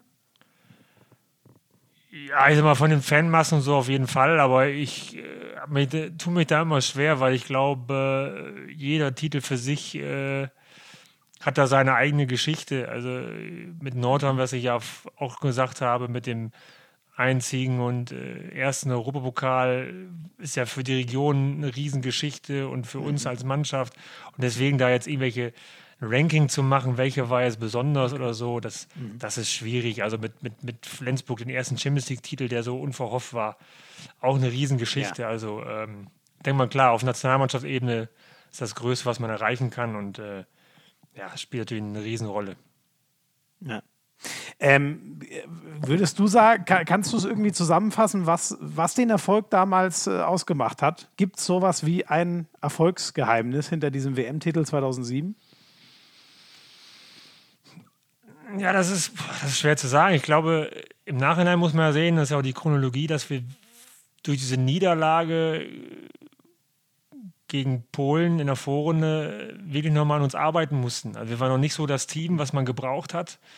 Äh, der Druck war natürlich auch ziemlich hoch im eigenen Lang. Wir haben uns die ersten zwei Spiele, glaube ich, echt gequält da äh, in der Vorrunde und dann kam dieser Dämpfer mit, mit Polen und wir mussten wirklich was, was anders machen. Und wir haben uns dann wirklich zusammengesetzt, haben alles analysiert ähm, dann kam nochmal äh, auch Blackie noch dazu, der uns da viel Input geben konnte, der das ja. äh, natürlich auch schon miterlebt hat. Und äh, dann, dann natürlich die Euphorie nachher von Sieg zu Sieg und mit den Fans, dann, das hat uns überragend geholfen. Aber jetzt mal das Patentrezept, ähm, glaube ich, gab es nicht. Aber wir sind dann immer mehr zu einer Einheit geworden, die es dann braucht. Mhm. Wie, wie läuft so ein Gespräch? Ich weiß gar nicht, ob du noch Erinnerungen hast, aber über was redet man da zum Beispiel so, wenn man sagt, äh, wir setzen uns mal zusammen und, und müssen nochmal neu diskutieren, wie wir das jetzt hier rumgebogen kriegen? Ja, zum einen geht es natürlich mit, äh, auch um taktische Sachen, ganz klar. Also wir haben auch viel zu viele Fehler gemacht, die ersten Spiele. Und daran ging es, äh, das war natürlich die größte Stellschraube, die wir besser machen mussten. Wir mussten die Fehler reduzieren. Und äh, wieder auch ins Tempospiel kommen. Äh, ich glaube, die Gegenstöße waren auch noch nicht so überragend und, und das hat uns ja ausgezeichnet, nachher auch. Und dann auch in der Abwehr viel stabiler zu stehen. Äh, das war ja das Entscheidende. Und äh, ja, da setzt man sich auch mal ganz nüchtern hin und sagt hier, guck mal, äh, guckt sich dann Spielszenen an, das und das und das. Und dann äh, gehen natürlich auch solche Spieler, wie ich sagte, mit, mit, mit äh, Christian Schwarzer oder Markus Bauer vorweg, die dann sagen, hier, Jungs, so läuft es jetzt. Und das hat uns natürlich auch geholfen. Ja. Viel Kontakt eigentlich noch zu dieser Weltmeistermannschaft von 2007 oder nur zu Einzelnen oder trifft man sich insgesamt noch ab und an mal? Ja, ich weiß, es gibt ja so eine ehemaligen Truppe, äh, der ich ja noch nicht angehöre, weil ich ja noch spiele. Äh, mhm. Wer weiß, vielleicht kommt das noch. Ähm, ja, teilweise. Also, äh, ich habe zum Beispiel noch zu Lars Kaufmann Kontakt, weil ich auch noch in der Verein natürlich mit ihm zusammengespielt habe. Äh, mhm. Vereins habe ich natürlich noch mit einigen Spielern Kontakt, ja. Ja, ja. Ähm, wenn wir dann, äh, ist jetzt einigermaßen ein harter Bruch, aber von, von der WM weiterspringen, ähm, Nordhorn, äh, zwei Jahre warst du dann, also von der WM ausgehend noch dort und dann geht der Verein ähm, insolvent. Wie hast du das damals erlebt? Das ist ja sicher was, was irgendwie Spuren hinterlässt. Ja gut, es hatte sich angedeutet, wir hatten schon äh, ein paar Monate auf Geld verzichten müssen und das kam nicht so regelmäßig und dann kam es aber relativ plötzlich, dann wurde uns gesagt, ähm, irgendwie drei Tage vor Wechselfrist, das war Mitte Februar, äh, wir müssen äh, Insolvenz anmelden. So, dann gab es halt noch die Alternative, ob man jetzt äh, innerhalb von drei Tagen einen neuen Verein findet. Und ähm, ja, dann kam Lemgo auf mich zu und war natürlich auch noch bereit, ähm, kleine oder gewisse Ablösesumme zu zahlen, was mhm. äh, der HSG natürlich dann geholfen hat, die Saison vernünftig zu Ende zu spielen und nächstes Jahr dann in der zweiten Liga zu, zu spielen. Und da habe ich mhm. gesagt, okay, das machen wir so. Und dann bin ich innerhalb von drei Tagen sozusagen äh, nach Lemgo gewechselt, ja. Krass. Mhm. Und das, das muss ja für dich, wo du, wo du dich in Nordhorn so wohl gefühlt hast, das mal so holter die Polter zu entscheiden, muss ja hart sein. Ja gut, also das war natürlich erstmal klar, dass äh, meine Frau und äh, gerade der, der äh, mein erstes Kind dann erstmal da bleiben und ich erstmal pendeln werde. Ähm, hatte natürlich das Glück, äh, Lemgo einige Nationalmannschaftskollegen äh, zu kennen, äh, so wie Flo Kermann und, und äh, Lars Kaufmann war da und Mimi Kraus und ich kannte ja alle mhm. da und ich glaube, die erste Zeit war auch gut für mich, habe mich dann aber leider verletzt. Ähm, und mhm. das hat dann schon sehr lange gedauert, also am Handgelenk. ich musste meinen Wurf auch teilweise umstellen. Hinzu kam dann noch, dass ähm, mhm dann äh, Markus Bauer äh, gefeuert wurde und wir einen neuen Trainer bekommen haben. Das hat äh, im Nachhinein, würde ich sagen, auch nicht so äh, mir in die Karten gespielt und so war jetzt meine Zeit in Lemgo äh, jetzt nicht meine beste, muss man sagen, aber ich glaube auch eine meiner lehrreichsten. Also ich glaube, ich habe viel mitgenommen, ähm, habe auch noch immer noch Freunde in Lemgo, also es war auf jeden Fall eine gute Zeit. Wir haben auch Europokal da auch gewonnen. Mhm. Ähm, aber rein sportlich war das für mich natürlich nicht optimal und habe sehr lange auch an dieser Verletzung dann romantiert. Äh, gerade an der Wurfhand ist das echt schwierig. Ähm, mhm. Kriege ich dann auch, glaube ich, im ersten Spiel, nachdem ich wieder dabei war, wieder einen drauf und äh, muss dann mhm. wieder so halb von vorne anfangen und dann äh, auch die ganzen Umstände mit Trainerwechseln so. Äh, war auch nicht so ganz mein Spielsystem dann mehr und das passte dann nicht mehr so gut und dann äh, kam auch nach ja, zweieinhalb Jahren dann die Entscheidung, äh, was Neues zu machen. Ja, ja. Wenn man einmal zu, zu, zu, zu, Nordhorn, weil du gesagt hast, es gab auch schon, also man hat das quasi so ein bisschen kommen sehen, weil das Geld nicht mehr so kam. Wie, ja, ähm, kommen sehen nicht, aber bis jetzt haben das immer hingekriegt. Äh, es wurde halt nur mal gesagt, okay, komm heute, dieses Jahr kommen dann ein paar Tage mal später und so, diesen Monat. Das war alles gut. Und wir, wie gesagt, wir haben als Mannschaft ja auch so gefestigt und äh, so viel Lust zusammen Handball mhm. zu spielen, dass wir das auch gerne in Kauf genommen haben. Also keiner hat ja, ja mit, dem, okay. mit dem frühzeitigen ausgerechnet. Ähm, aber äh, ja, dass das nicht optimal war, äh, das konnten alle, glaube ich, dann sehen in der Mannschaft. Ja, okay. Aber die Mannschaft, aber bis, bis, bis auf ich, äh, glaube ich, sind ja auch alle da geblieben und haben die Saison noch vernünftig zu Ende gespielt. Äh, auch, auch äh, mhm. glaube ich, äh, sehr erfolgreich, also noch große Siege errungen, trotz, trotz Insolvenz. Und so konnte halt die HSG dann am Ende ähm, in der zweiten Liga starten und musste nicht ganz ja. runter. Ja, ich glaube, er irgendwo im Tabellenmittelfeld sogar gelandet, ne? Ich weiß es gar nicht, oder so. Ja, ja, das hat man gesehen, was, was auch einfach nur Spaß ausmacht. Die haben sich überhaupt keinen Kopf mehr gemacht. Ich glaube, die haben mehr äh, in der Kabine gesessen, haben geredet und äh, mal ein Bier zusammen getrunken und dann ein bisschen gekickt und ein bisschen Handball gespielt und haben trotzdem äh, große Mannschaften geschlagen und, und äh, hatten einfach Lust, zusammen Handball zu spielen. Ja. Und Lemgo, hast du eben schon gesagt, ähm, das hat nie so ganz dann für dich äh, zu, zusammengepasst. Ähm, Flensburg ist dann natürlich schon nochmal ein Schritt. Du hast schon gesagt, das ist von der Heimat dann doch nochmal eine Ecke weg. Viel nördlicher geht es nicht mehr in Deutschland. Ähm, auch das schwere Entscheidung für dich oder hast du das Gefühl, das passt sportlich so gut, dass ich das alles gerne in Kauf nehme? Ja, das war dann in dem Augenblick, äh, als Jubo dann anrief und sagte, hier, äh, kannst du dir vorstellen, nach Flensburg zu kommen? Äh, mhm. Ja, muss man schon überlegen. Aber ähm, ja, das war ja eine Top-Mannschaft, Top damals schon äh, top in Europa, hat ein bisschen Probleme zu dem Zeitpunkt. Ähm, sportlich und äh, war ein Umbruch mit Trainer und Spielerabgängen und äh, ja, dann bin ich, bin ich einen Tag mit meiner Frau da hochgefahren und äh, wir sind äh, da reingekommen und hat meine, wie meine Frau gesagt, äh, ja, hier können wir hingehen. Nach, nach ein paar Minuten. Obwohl sie sagt, sie kann sich nicht mehr daran erinnern, aber ich weiß es ganz besonders. Äh, es hat ja einen Ström, Ströme Regen gegossen, äh, Bindfäden. Ich sagte, ja, hier ist super, hier können wir hingehen. So, und dann waren wir bei Jubo und dann war das ja, äh, waren wir bei Jubo erst zu Hause und das war ja genauso wie, wie früher in Norton. Also man hat sich ja gleich heimisch gefühlt und dann war das ja kein Problem ja. zu sagen, ähm, wir kommen nach Flensburg und er wusste dann auch ganz genau, wie er mich wieder dann äh, mal auf das auf den Level äh, kriegen konnte, was ich vorher hatte. Ähm, mhm. Musste nur ein paar Kleinigkeiten vielleicht ändern und es hat dann von Anfang an äh, gut gepasst. Ja. Und äh, Lubo war aber auch dann ähm, definitiv der, also kann man bei dir so sagen, der, der entscheidende Faktor, warum du dort hin bist. Ja, natürlich, also ein Großteil, aber natürlich auch dann, äh, dass man weiß, dass Flensburg eine Top-Mannschaft in Deutschland ist und in Europa und äh, ja, die hat uns auch die Umgebung gleich und die Stadt gut gefallen. Äh, die haben uns natürlich auch angeguckt ähm, und ich da überzeugt war, dass wir da auch nochmal äh, sicherlich auch am Titel mitspielen können. Also das war mir natürlich auch wichtig. Also ich wollte jetzt nicht ähm, ja. mhm. nur da so ein bisschen äh, ja, mal gucken, ob wir es mal schaffen, aber wenn, dann wollten wir auch mal äh, richtig angreifen und das, die Chance wollte ich nutzen. Ja, den, den ganz großen Wurf noch weit vor der Meisterschaft habt ihr ja äh, 2014 geschafft. Ähm, Champions League. Ich, ich habe mir eben auf, auf YouTube nochmal so die, die, die Highlights von ähm, Halbfinale und Finale angeschaut. Das war ja. Also, oh, also ohne Witz, das ist nicht metaphorisch gemeint. Ich hatte Gänsehaut von den zwei Minuten. Der Kommentator ist nur am Schreien, sowas liebe ich eh immer du wirfst, glaube ich, das entscheidende Tor, äh, äh, was Barca äh, oder was euch gegen Barca im Halbfinale in die Verlängerung bringt. Und da waren die, so die Bilder sehen so aus, als wären die da schon geschockt und gefühlt haben sie das Spiel verloren, äh, weil sie es eben nur in die Verlängerung oder weil sie nochmal in die Verlängerung mussten. Wir, nimm uns nochmal mit durch deine Reise durch dieses Final Four 2014, wo ihr sicher nicht als Favorit angereist seid.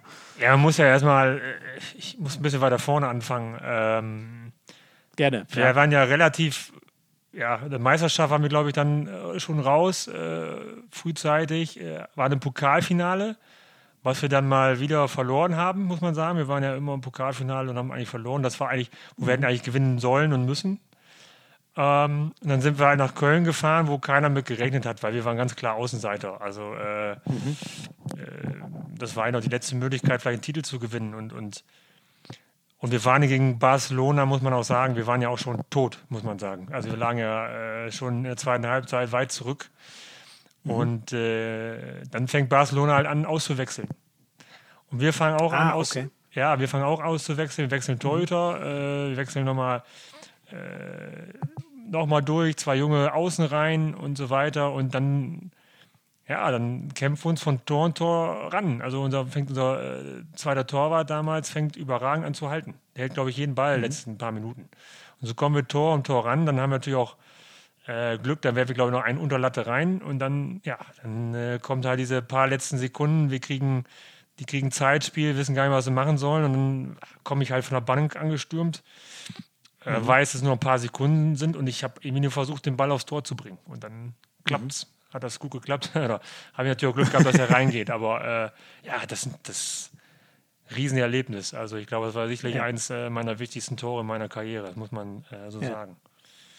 Und dann, ja, dann geht es ja, dann ja weiter mit dem 7-Meter-Werfen und dann sucht ja äh, Jubo äh, Schützen aus, die keiner auf der Rechnung hat, teilweise wir selber nicht. Und die stehen okay. da so, die stehen ja so cool da und mit, mit Anfang 20 und, und äh, machen die Dinger da rein. Ja, das ist natürlich eine Geschichte für sich. Du, du hast, glaube ich, nicht geworfen damals, oder? Nein, um Gottes Willen. um Gottes Willen. Nein, ich glaube, ich stand. Ich, ich, ich habe ja hab, hab in Nordhorn äh, eine Zeit lang mal sieben Meter geworfen. Das war okay, aber ich bin jetzt auch nicht der ja. super trickreiche Schütze und so weiter. Und ich glaube, ich wäre auch im Ranking nicht so weit vorne. Und im Nachhinein hat ja. er absolut richtig ausgewählt. Und äh, ja, ich kann mir wissen, ja. so ein Hampus Wanne zum Beispiel hat ja keine auf Rechnung gehabt. Oder, oder Jim Gottfriedson hat vorher auch, glaube ich, wenig sieben Meter bei uns geworfen. Ähm, ja, und vor allem, wie, wie der, der Wanne, das Bild habe ich nochmal gesehen, der, der ja. legt dem den ja als Legerheber über den Das ja, war ja, der so hat ihn nicht, überhaupt nicht auf dem Schirm gehabt und dann, dann wird ja eine Riesengeschichte raus und dann im Finale gegen Kiel sind wir ja auch äh, erste Halbzeit äh, hinten, also äh, deutlich auch hinten. Mhm. Und trotzdem mhm. sind wir irgendwie ruhig geblieben und haben uns wieder rangekämpft und, und ähm, ja, äh, das, das war schon eine schöne Geschichte, aber äh, wir hatten ja letztes Jahr eine Aktion im Autokino und hatten so nochmal das äh, Champions League-Finale gezeigt. Da war ich dann mit mhm. äh, Thomas Mogensen da und äh, er sagte, ja, wir haben ja sogar 2-1 geführt. Ich glaube, wir lagen 4-1 hinten. Also äh, da muss man sagen, da haben wir auch beide nicht mehr so das Spiel im Kopf gehabt, äh, wie es wirklich abgelaufen ist. Aber Ah, okay. Das geht dann irgendwann, das geht dann irgendwann verloren. sagt er zu mir noch, wir, wir haben ja 2-1 geführt. Und dann kommt das Spiel, ich so, da steht aber 4-1 für die anderen. Ups. ja, also da, da muss man sagen, da hat uns auch dann wirklich die, die Zeit dann. Ja, gut, äh, ihr, ihr habt halt hunderte Spiele in eurer Karriere gespielt. Ja, ja, ne? absolut. Aber er war sich ziemlich sicher und dann habe ich, ja, kann nicht sein. Aber wir waren auch deutlich hinten gegen THW, das muss man sagen. Und ja, dann fängt halt ja. äh, Matthias Andersson auch zweite Halbzeit an, überragend zu halten und äh, gewinnt uns natürlich auch das Spiel mit. Ja, und gerade was ich krass finde, ne, äh, äh, hat ja nur einer im Endeffekt den sieben Meter verworfen, da gegen, gegen, gegen Barcelona, was dann, was Karabatic war. Das ja, genau. hatte ich nicht mehr auf der Fahne. Ich nur, das finde ich ja schon ne, der erfolgreichste Spieler ever. Das passt ja auch irgendwie in dieser äh, Außenseitergeschichte, dass ja, der den Elfmeter. Sieben Meter, äh, sieben ist Meter ja eine, sieben Meter ist eine Sache für sich. Also äh, ich glaube, er wirft sogar halbe Höhe. Also eigentlich, äh, was ja. ja. eigentlich auch gut ist für einen Torwart. Also ja, da, das, das kann passieren. Also sieben Meter zu verwerfen, das ist, äh, glaube ich, äh, auch sieben Meter zu werfen, ist keine, keine einfache Sache. Ja, ja.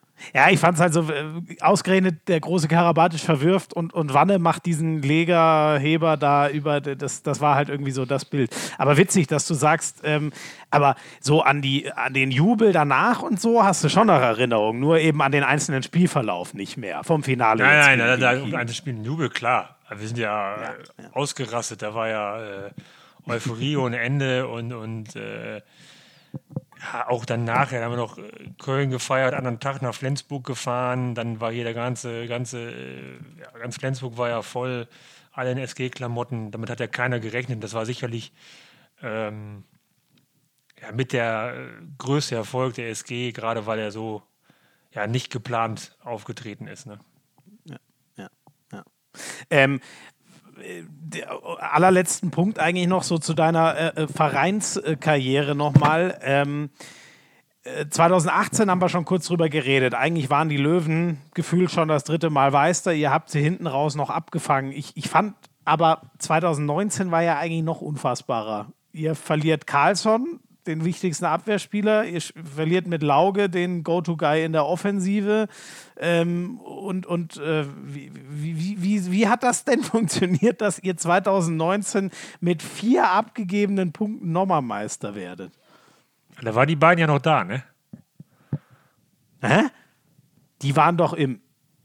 Die sind, Na, im, im, im, die sind vor dieser Saison gegangen ich dachte jetzt, hier, äh, bin ich jetzt blöd? Ich dachte, ja, in ja, zweiten. Vor dem, vor dem zweiten Jahr sind ja Thomas Mogensen, äh, Matthias Andersson, Jakob ah, Heindl. Du hast, die, du hast natürlich recht, das war ja der andere. Natürlich, ihr seid ja mit, meine Güte, ich bin ja völlig durcheinander. Äh, ja, ja, ja.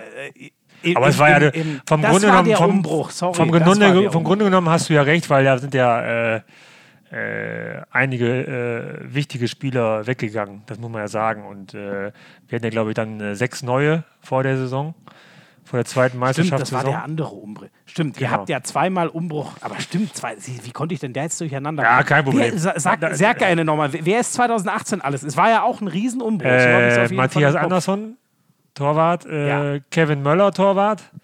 Genau, Thomas zwei neue Tore. Genau, Thomas Mogensen ja. als, als Leitfigur, ähm, Jakob Heinl. Mhm. Habe ich jetzt noch jemanden vergessen? Ja, egal, aber wir waren ganz viele wichtige Spieler. ja, ja, aber ihr hattet eigentlich einen riesen Umbruch, ne? Aber natürlich, genau. aber Lauge und Carlsson waren die, die es zum Abschluss äh, nochmal ge gerissen haben. Klar, stimmt, so rum war es, ja. Ja, mhm. und dann, ja, dann glaube dann ist einfach diese, wir haben durch diese Meisterschaft einfach so viel äh, ja, Leichtigkeit gewonnen. Also wir lagen ja mhm. trotzdem hinten und äh, wussten, wir können immer das Spiel gewinnen. Wir haben natürlich auch viel Glück gehabt. Wir haben, glaube ich, ganz viele Spiele auch mit einem Tor gewonnen, muss man auch sagen. Aber diese, Leichtig ja, ja. ja aber diese Leichtigkeit dann zu sagen, okay, dann gewinnen wir das Spiel mit einem Tor.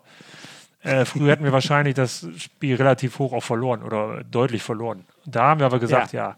Und am Anfang haben wir natürlich ähm, den, den Spielern, die dazu kamen, Zeit gegeben, weil wir eigentlich mit, mit äh, am Anfang, glaube ich, viel mit der Truppe so durchgespielt haben, äh, die da war. So. Mhm. Und dann ging es aber doch relativ schnell, dass ähm, die neuen Spieler integriert wurden. Und dann kam natürlich, ja, diese Meisterschaft mit vier Minuspunkten und dann THW als Zweiter mit sechs, was ja auch überragend ist. Und, und äh, ja. Ja, das ist eine Riesengeschichte. Ja. Und dann danach kam natürlich dann, dass Tobias Karlsson und Rasmus Lauge noch den Verein verlassen haben. Und dann muss man eigentlich sagen, vor dieser Saison, glaube ich, ist ja. diese Umbruchszeit gekommen, die alle schon ein Jahr vorher gedacht haben. Und das haben wir trotzdem, ja, glaube ich, relativ gut hinbekommen. Ähm, dann äh, die zwei auch Immer, noch zu, weg zu verkraften. Immer noch die, die, die, die zweite Kraft, muss man ja sagen. Ne? Ja, ich meine, keiner konnte ahnen, dass, dass die beiden Torhüter so gut einschlagen, äh, weil beide Torhüter weggehen und dass Johannes Goller jetzt äh, äh, auch sehr gut, super so die Rolle von Tobias Carlson über, übernimmt und der, der, ja. dann, dann der, die Rückkehr von Jakob Heinl uns dann noch mehr Stabilität bringt und er dann auch noch die Rolle von Tobias so ein bisschen mitträgt. Und vorne haben wir alle versucht, so ähm, die Aufgaben von, von Rasmus Lauge so gut wie geht zu, zu, über, äh, zu verteilen. Jim hat noch mehr Verantwortung bekommen, aber auch ein Jöran äh, Johannesson hat viel mehr Spielanteil und mehr Verantwortung bekommen und das, das, äh, ja, und dann natürlich die Entwicklung von meinem Kollegen Magnus Röth, also das ist ja, ja das muss man sagen, das äh, hat sich sehr, sehr gut entwickelt. Deswegen, äh, wir haben es ja schon angesprochen, ist mir da für die Zukunft auch nicht äh, Angst und Bange. Ja, ja. Ja, und ich glaube, so in, äh, also auch wenn er ein bisschen anders ist, aber Göran Johannessen hat ja auch äh, das Mogensen-Erbe sagen wir mal, und äh, Lauge Erbe quasi beide zusammen so ein bisschen äh, gut angetreten darf. Der ist ja auch, wie alt ist er? 24 oder so? Ja, er ist ja, also ich finde seine Dynamik, also ist ja überragend, aber äh, ja. er ist halt nicht so der Typ, der so über Emotionen rüberkommt. Also ich glaube, der, er sieht immer gleich aus, muss man sagen, äh, hat sich aber auch schon gebessert. er ist halt nicht so emotional wie, wie Thomas Mogensen jetzt äh, nach seinen Toren, aber das muss man ihm auch zugestehen. Aber was, was für Veranlagung und was er da macht teilweise, das ist schon äh, überragend in dem Alter. Ja. Ja, vor allem als, als nomineller Mittelmann, was da für ein Wumms rauskommt, ne?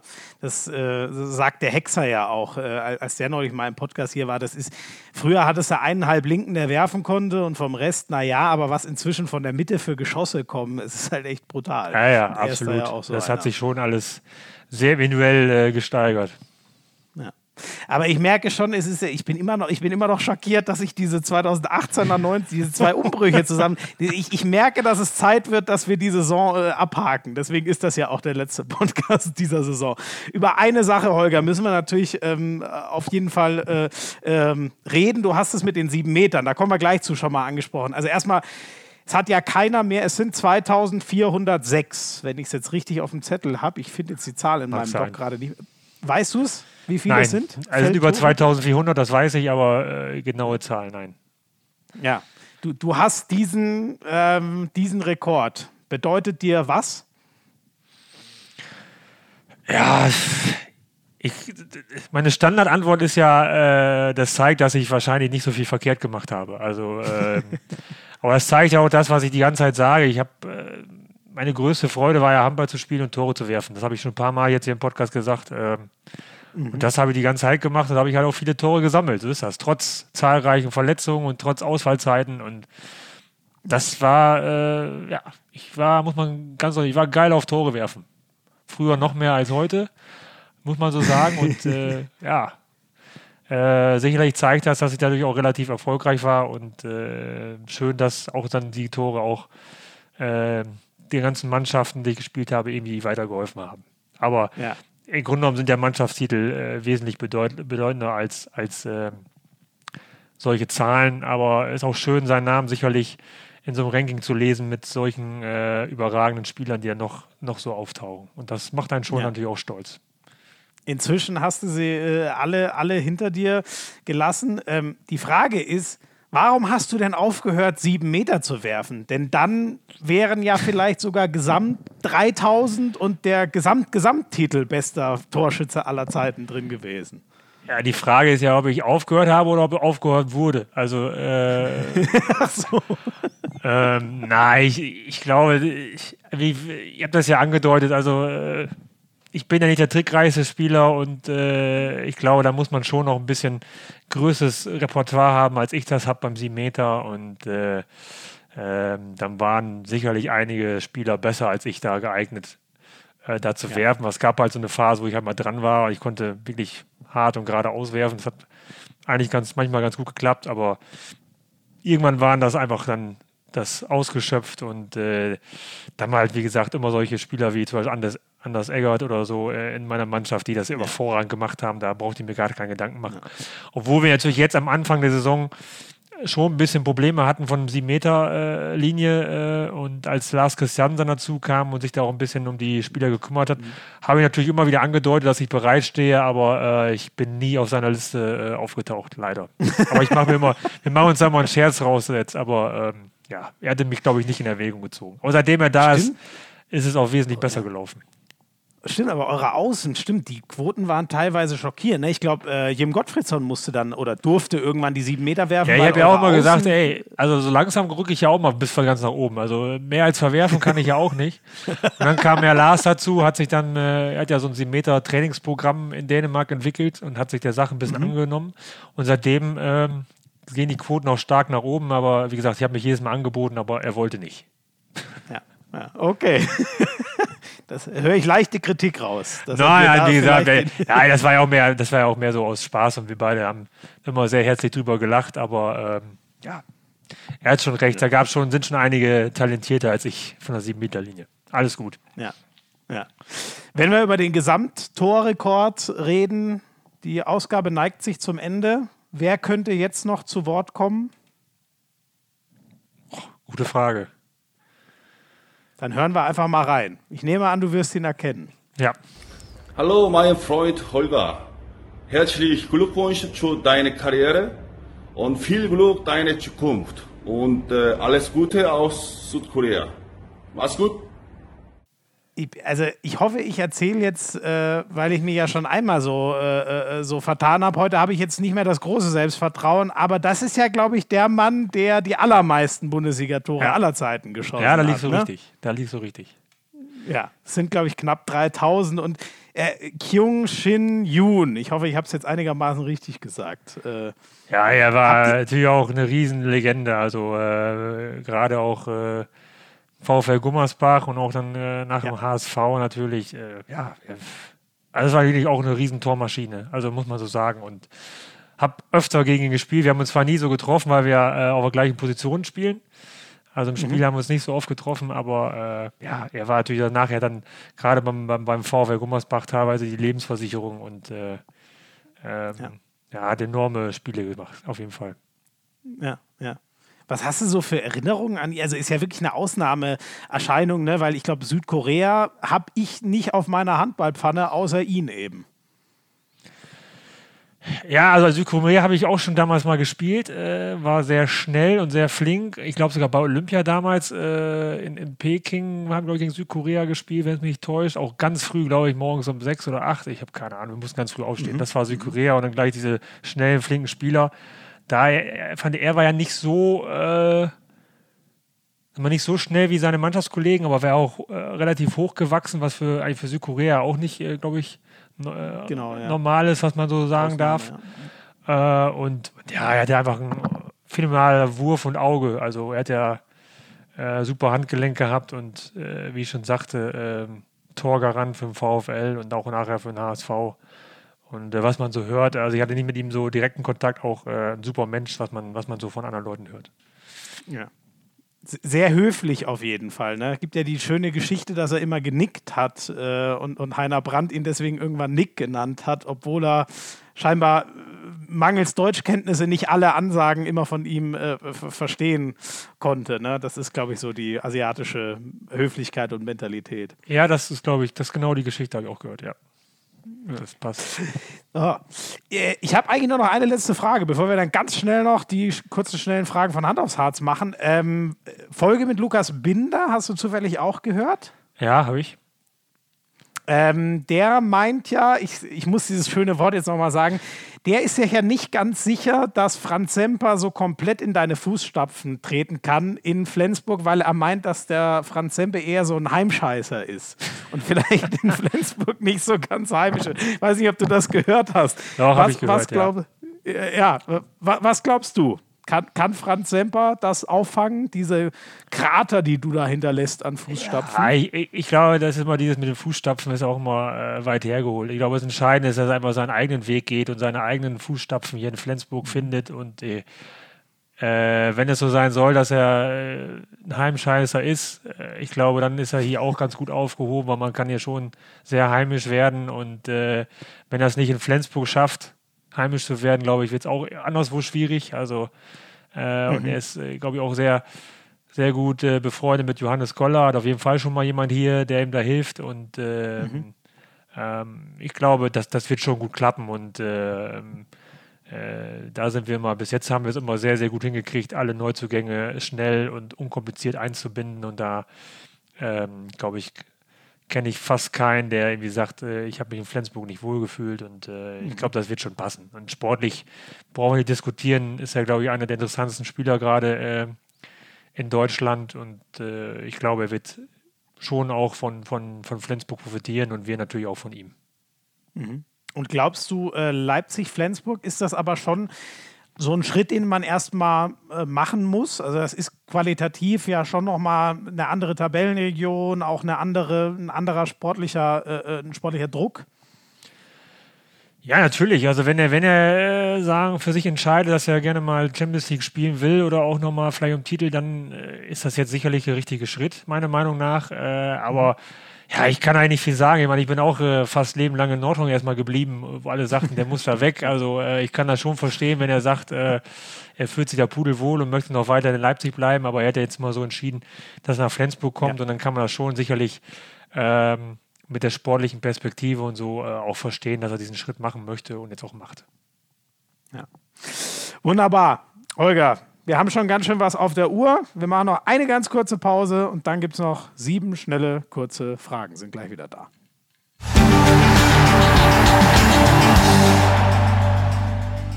Dann hauen wir die sieben schnellen Fragen schnell noch durch. Holger, was kannst du eigentlich mit der rechten Hand besser als mit links? Äh, ich schreibe mit rechts. Also, Ach, okay. Ja. Bist du auch so ein leichter Twitter? Also quasi gar kein reiner Linkshänder? Anscheinend, ist aber auch nicht antrainiert. Also mir wurde gesagt, ich habe das immer so gemacht. Also äh, anscheinend muss ich von Anfang an den Stift in die rechte Hand genommen haben und habe losgeschrieben. Mhm. Also es wurde nicht irgendwie von meinen Eltern oder so damals. War ja öfter mal so, dass man das umtrainiert hat. Mhm. Äh, nee, äh, ist kein Thema. Also äh, und, aber sonst ähm, mache ich schon, glaube ich, hauptsächlich links. Also ähm, okay auch, auch schießen. Aber gibt es sowas wie, also ich, ich bin ja zum Beispiel so ein richtiger Twitter. Ich, ich mache Handball mit links, Fußball mit links, aber ich spiele zum Beispiel Tennis mit rechts und ich schreibe auch mit rechts. Bei mir ja, das mache ich alles. Also äh, Tennis und alles mit links. Das ist alles links. Ja, also Schreiben ist wirklich eigentlich das Einzige. genau. Okay, okay. Ähm, so ein, so ein Sportlerleben ist ja sicher auch mal echt ähm, enthaltsam. Da darf man vieles nicht machen was ist denn so, was sind denn so die Sachen, wo du sagst, äh, ah no, du, du schüttelst schon mit dem Kopf, aber es gibt doch bestimmt irgendwas, wo du sagst, das musste ich mir als Sportler immer vergleichen, das hole ich jetzt mal als Handballrentner nach.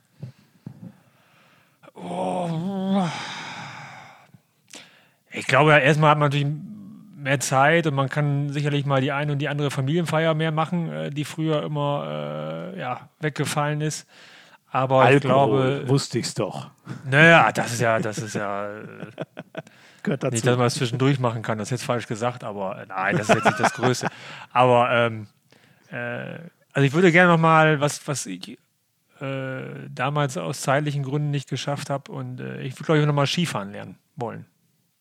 Ich wollte es gerade sagen, gefährlicher Sport habe ich, äh, oder gefährliche Hobbys habe ich hier auf dem äh, Skifahren kannst du bis jetzt gar nicht? Müsstest du Nein, ich habe mich äh, damals für äh, in der Schule für einen Skikurs angemeldet. Mhm. Äh, musste ihn aber absagen, weil da war die erste Sichtung für die Jugendnationalmannschaft, genau in der gleichen Zeit. Und das war mir doch schon ah, ein bisschen okay. wichtiger als äh, Skifahren. und dann, Recht. ja, und dann bin ich, ja, dann hatte ich auch keine Zeit. Dann ging das auch los nachher mit Nationalmannschaft. Da war ich im Januar sowieso unterwegs, dann war wieder Saison. Mhm. Und jetzt waren wir äh, zweimal im Skiurlaub, da bin ich aber nicht mehr gefahren, weil ich habe gesagt, kurz vorm Karriereende möchte ich das jetzt auch nicht riskieren, aber ja, ja. Äh, steht sicherlich auf meiner Liste, jetzt äh, das nochmal zu machen. Ja, finde ich mega. Also ich finde in den Bergen, das, das ist einmalig. Äh, also finde ich, finde ich ultra geil. Kann ich, kann ich die sehr gut äh, nachvollziehen. Ähm, Hast du ähm, eine Auswärtslieblingshalle in deiner Karriere? Also ich nehme mal an, Lieblingshalle ist natürlich immer erstmal die, wo man gerade spielt. Da gibt es so eine, wo du gesagt hast, da mal aufzulaufen, das war schon immer ganz speziell. Oh, ich glaube, oh, das ist echt schwer. Ich glaube, wir können erstmal froh sein, wie es in Deutschland abläuft. Äh, mit den vollen Hallen, äh, wenn man so ein bisschen Europapokal spielt und man kommt mal rum, äh, merkt man auch schon, dass das nicht überall so ist. Ah, ich sag mal so, was immer Spaß gemacht, auch wenn man da natürlich äh, als Gegner, äh, also natürlich in Flensburg zu spielen als Gegner war immer überragend, fand ich, von der Stimmung. Äh, ähm, in ah, ist dir schon als Gegner dort aufgefallen? Ja, genau, in Magdeburg auch. Ähm, mhm. Da, wo eigentlich überall, wo Riesenstimmung äh, überall in vollen Hallen in Deutschland. Äh, in Europa, klar, äh, Veszprem, äh, Skopje, das waren natürlich besondere Erlebnisse und mhm. Äh, teilweise so laut, dass man seine eigene Stimme nicht mehr hören konnte. Also das macht dann auch als Gegenspieler Spaß. Äh, auch wenn man vielleicht nicht weiß, was sie jetzt gerade über dich singen, aber ähm, kann einem ja dann auch egal sein. Kann ja auch egal sein, aber das, das ist schon ein super Erlebnis und das macht ja auch Spaß. Also äh, das hat mich teilweise auch manchmal angetrieben, wenn, wenn dann ja, die, die, die Gegner äh, gepfiffen haben, mit den gegnerischen Mann, äh, mhm. die Zuschauer. Äh, das reizt einen auch vielleicht auch ein und äh, kann Antrieb sein, ich zeige jetzt mal richtig, was ich kann. Mhm. Aber im Grunde genommen ist immer alles sehr, sehr fair abgelaufen und gab es nachher dann auch äh, mal auch Lob von äh, gegnerischen Fans und alles gut. Also mhm. äh, wir sollen das schon genießen mit der, mit der Bundesliga und das ist ja auch das, worauf wir uns alle jetzt wieder freuen und hoffen, dass es bald wieder losgeht, dass äh, die Hallen wieder voll sind. Ja, sehr wahres Wort. Gibt es denn eine in Deutschland, wo du sagen würdest, das war die lauteste Halle? Oh, das ist ja schon, also ich sage ja, Magdeburg ist ja schon sehr, sehr laut und mhm. äh, Flensburg ja. kann natürlich auch sehr, sehr laut sein und ja, Kiel ist ja weniger größer auch, äh, kann sehr laut sein. Also da gibt es ja schon so viele Möglichkeiten. Also ähm, ja. äh, da sind wir in Deutschland ja. schon sehr, sehr äh, gesegnet mit unseren Fans, das muss man sagen. Ja, ja.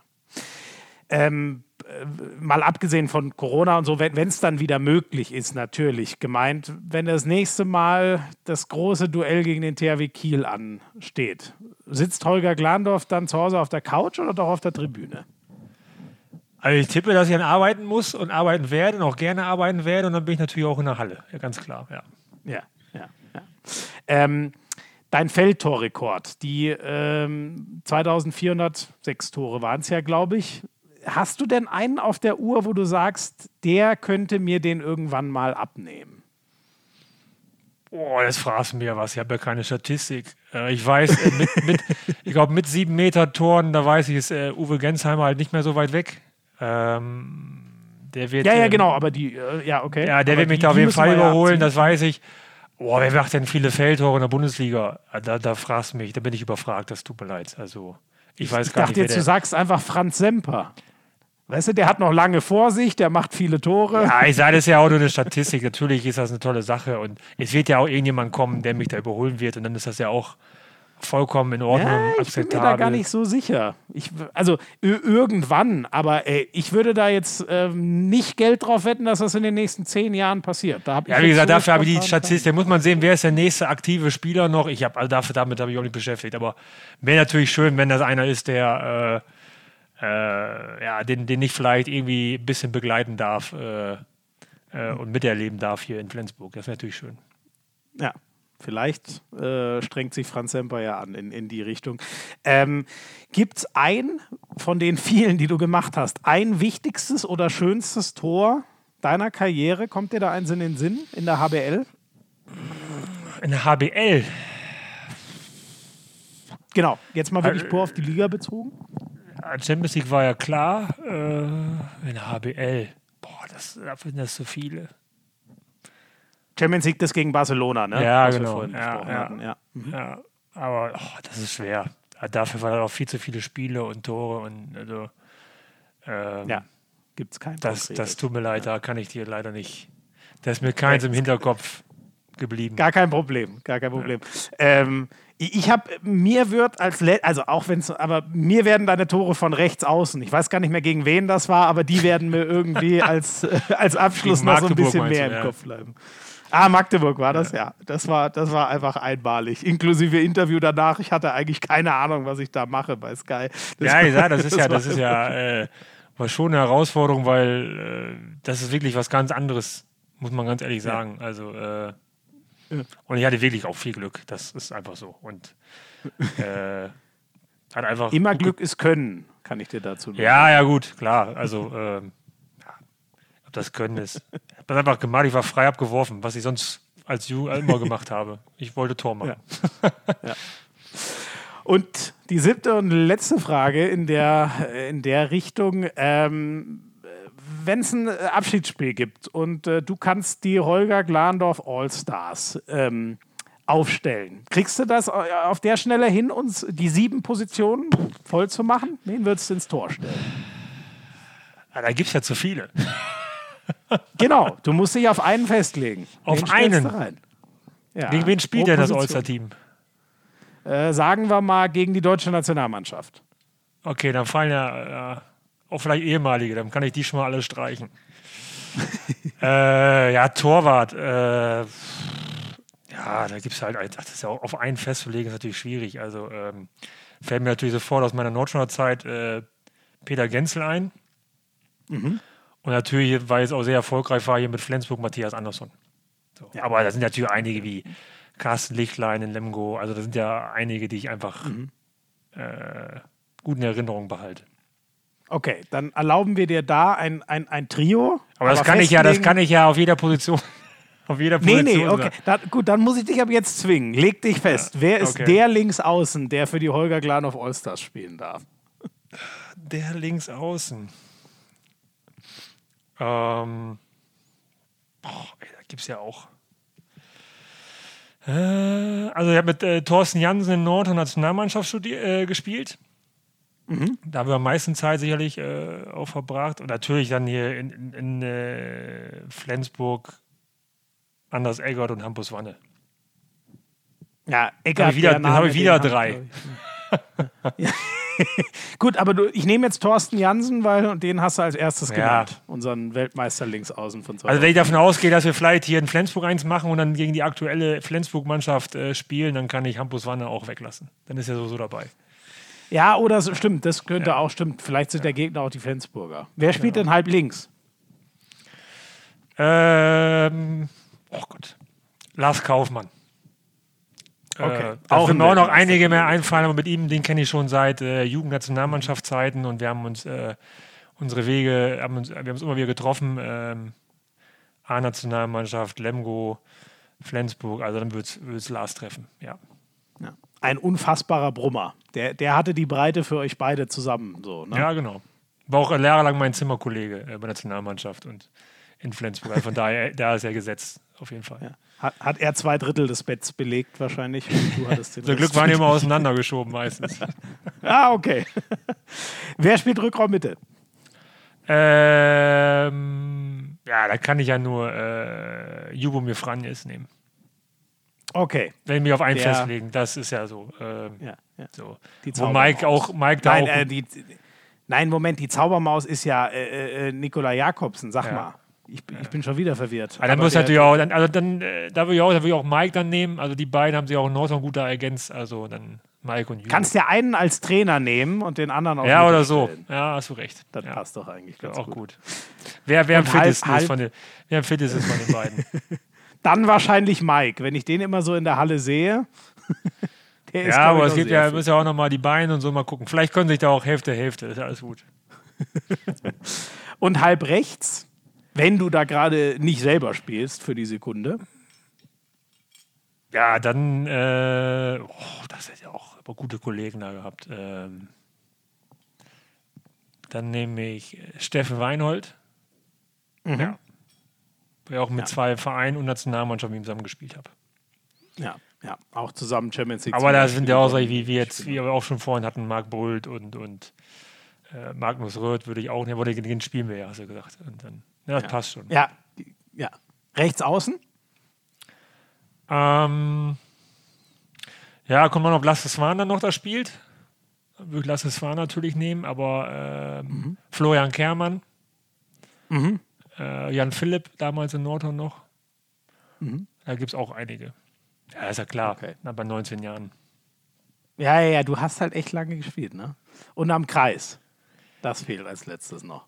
Ähm, ja, den hatten wir auch schon. Beate Mührl, glaube ich, äh, gut. Ähm, Ja, hast du vorhin mal gesagt? Ja. ah, ich habe auch äh, Christoph Teuerkauf, habe ich auch zusammen mitgespielt. Den kenne ich auch schon seit äh, norddeutscher Auswahl sogar. Also, ja, das ist echt schwierig. Also, da wird mir auch, äh, das wird echt schwierig, da äh, Leute auszuwählen und zu streichen und zu gucken. Das ist echt schwierig, glaube ich, wenn das so kommen Ja. würde. Musst dir jetzt schon mal Gedanken machen. Merkst du, war, war ein gutes Training, glaube ich. Holger, jetzt bleibt nur noch eine allerletzte Frage. Die dürftest du ja erahnen, wenn du hier regelmäßiger Zuhörer bist. Wen sollten wir denn mal als Gast einladen zur Hand aufs Harz? Äh, ja.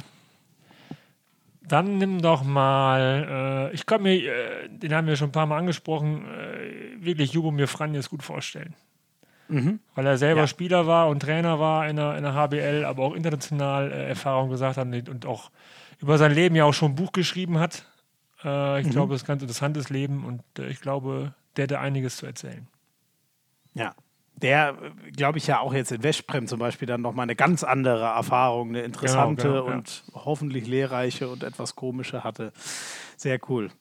Holger, vielen, vielen, vielen Dank. Das war echt eine Riesenehre, mit dir deine lange Karriere nochmal äh, besprechen zu dürfen. Und äh, ich wünsche dir mal stellvertretend hier für die, alle Hand aufs Harz, äh, Hörer und Jünger, äh, alles, alles Gute beim Übergang ins äh, Handball-Rentner-Dasein. Ein paar Tage hast du ja noch Vertrag, wie du gesagt hast. Ähm, und ich bin mir sicher, dass du in deiner neuen Funktion äh, dem Handball genauso bereichern wirst, wie du es auf dem Feld getan hast. Ja, vielen Dank. Danke.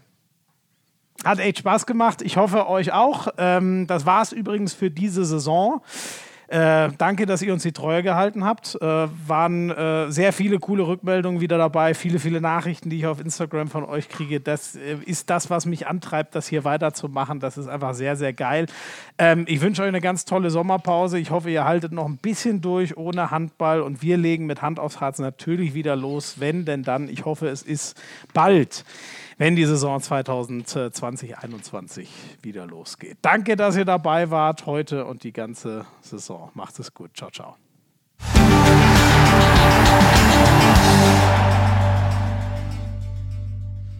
Na, mit wem hätten wir denn diese zweite Staffel besser abschließen können als mit dem, dessen Karriere jetzt zu Ende geht, der, ich denke mal schon noch für einige Zeit der Rekordfeldtorschütze in der HBL bleiben wird. Ähm, jetzt ist die Zeit, Danke zu sagen. Einmal Danke an äh, Frank Bohmann und Oliver Lücke, die zwei Chefs sozusagen oben drüber, die in schwierigen Zeiten das nie in Frage gestellt haben, dass wir diesen Podcast weitermachen äh, können, die, glaube ich, gerade unglaublich viel zu tun haben, um die HBL für eine neue Saison aufzustellen. Wir wünschen uns alle wieder mit Zuschauern. Wer weiß, wann das möglich sein wird. Bisschen Handballabstinenz ähm, ist noch angesagt. Ein äh, großes Danke an Max Kaltenhäuser und äh, an Frank Leibmann, die äh, sich immer Gedanken oder die diesen Podcast mit angeschoben haben und, glaube ich, immer noch jederzeit Gedanken machen, wie wir ihn vielleicht weiterentwickeln können. Ein riesen Dankeschön an Daniel Meyer und Jakob Jung. Das sind äh, vor allem meine beiden Vertrauten sozusagen. Ohne die wäre das hier alles äh, nicht möglich. Das ist auch keine Übertreibung. Die schreiben mir nämlich immer die ganzen schlauen Infos auf, die ich ohne sie einfach nicht hätte, weil die wirklich jede Geschichte nochmal irgendwie raus recherchiert kriegen, wofür ich äh, wahrscheinlich gar keine Zeit und äh, zugegeben vielleicht auch gar keine Muße hätte. Also danke an das Team, das hinter diesem Podcast steht und ein fettes Danke auch äh, natürlich an euch alle da draußen. Ich kriege immer noch so viele geile Nachrichten. Ähm, dass es mich echt oft ziemlich rührt. Ähm, ich bin immer noch begeistert, wie sehr dieser Podcast angenommen wird, wie viel er gehört wird, ähm, wie viel rückgemeldet wird, dass das eine gute Sache für den Handball ist. Und ähm, wann auch immer die neue Saison dann genau losgehen kann, ich freue mich jetzt schon so brutal, wenn ich dann für Sky wieder in der Halle sein kann. Und danach, äh, Fernzuschaltung haben wir jetzt echt auf ein super Level, glaube ich, gebracht. Aber ich freue mich so sehr, mich dann auch mal wieder mit den besten Handballern äh, der Welt oder zumindest dieses Landes hinzusetzen und äh, ganz in Ruhe über unseren Lieblingssport zu sprechen. Ähm, ja, sonst, was haben wir so erlebt? Ich will eigentlich gar keine äh, langen Reden mehr halten, aber äh, das war schon irre. Wenn, wenn ich mir das vor vielen Jahren mal vorgestellt hätte, dass ich mit äh, Heiner Brandt, Henning Fritz, Holger Glandorf, ich müsste jetzt eigentlich alle nennen, äh, auch Lukas Binder, der mich unfassbar überrascht hat, aber wenn ich das vor vielen Jahren mir mal gedacht hätte, dass ich mit solchen Granten mal ausführlich über Handball reden darf, hätte ich nie gedacht. Ja, ich wünsche euch eine ganz tolle Sommerpause, wie lange auch immer äh, sie denn ist. Äh, haltet uns gern die Treue, schaut vor allem immer mal wieder vorbei auf den Social Media Kanälen von der HBL. Da kriegt ihr alles mit, wann es weitergehen sollte auf der Homepage der HBL und auch da werdet ihr es natürlich als allererstes erfahren. Wann denn dann Staffel 3, also wann die neue Saison von Hand aus Harz äh, wieder losgehen wird. Und äh, vor allem bleibt gesund. Das wünsche ich euch wirklich. Das ganze Ding ist leider noch nicht überstanden, wird uns noch ein bisschen ähm, in Atem halten, aber hoffentlich zumindest so weit abgeklungen sein, dass wir dann im Herbst wieder so gewöhnt wie möglich Handball spielen können. Ich wünsche euch alles, alles Gute und vielen, vielen Dank, dass ihr so fleißig Hand aufs Harz gehört habt. Für euch machen wir es ja im Endeffekt. Ciao, ciao, euer Schmieso.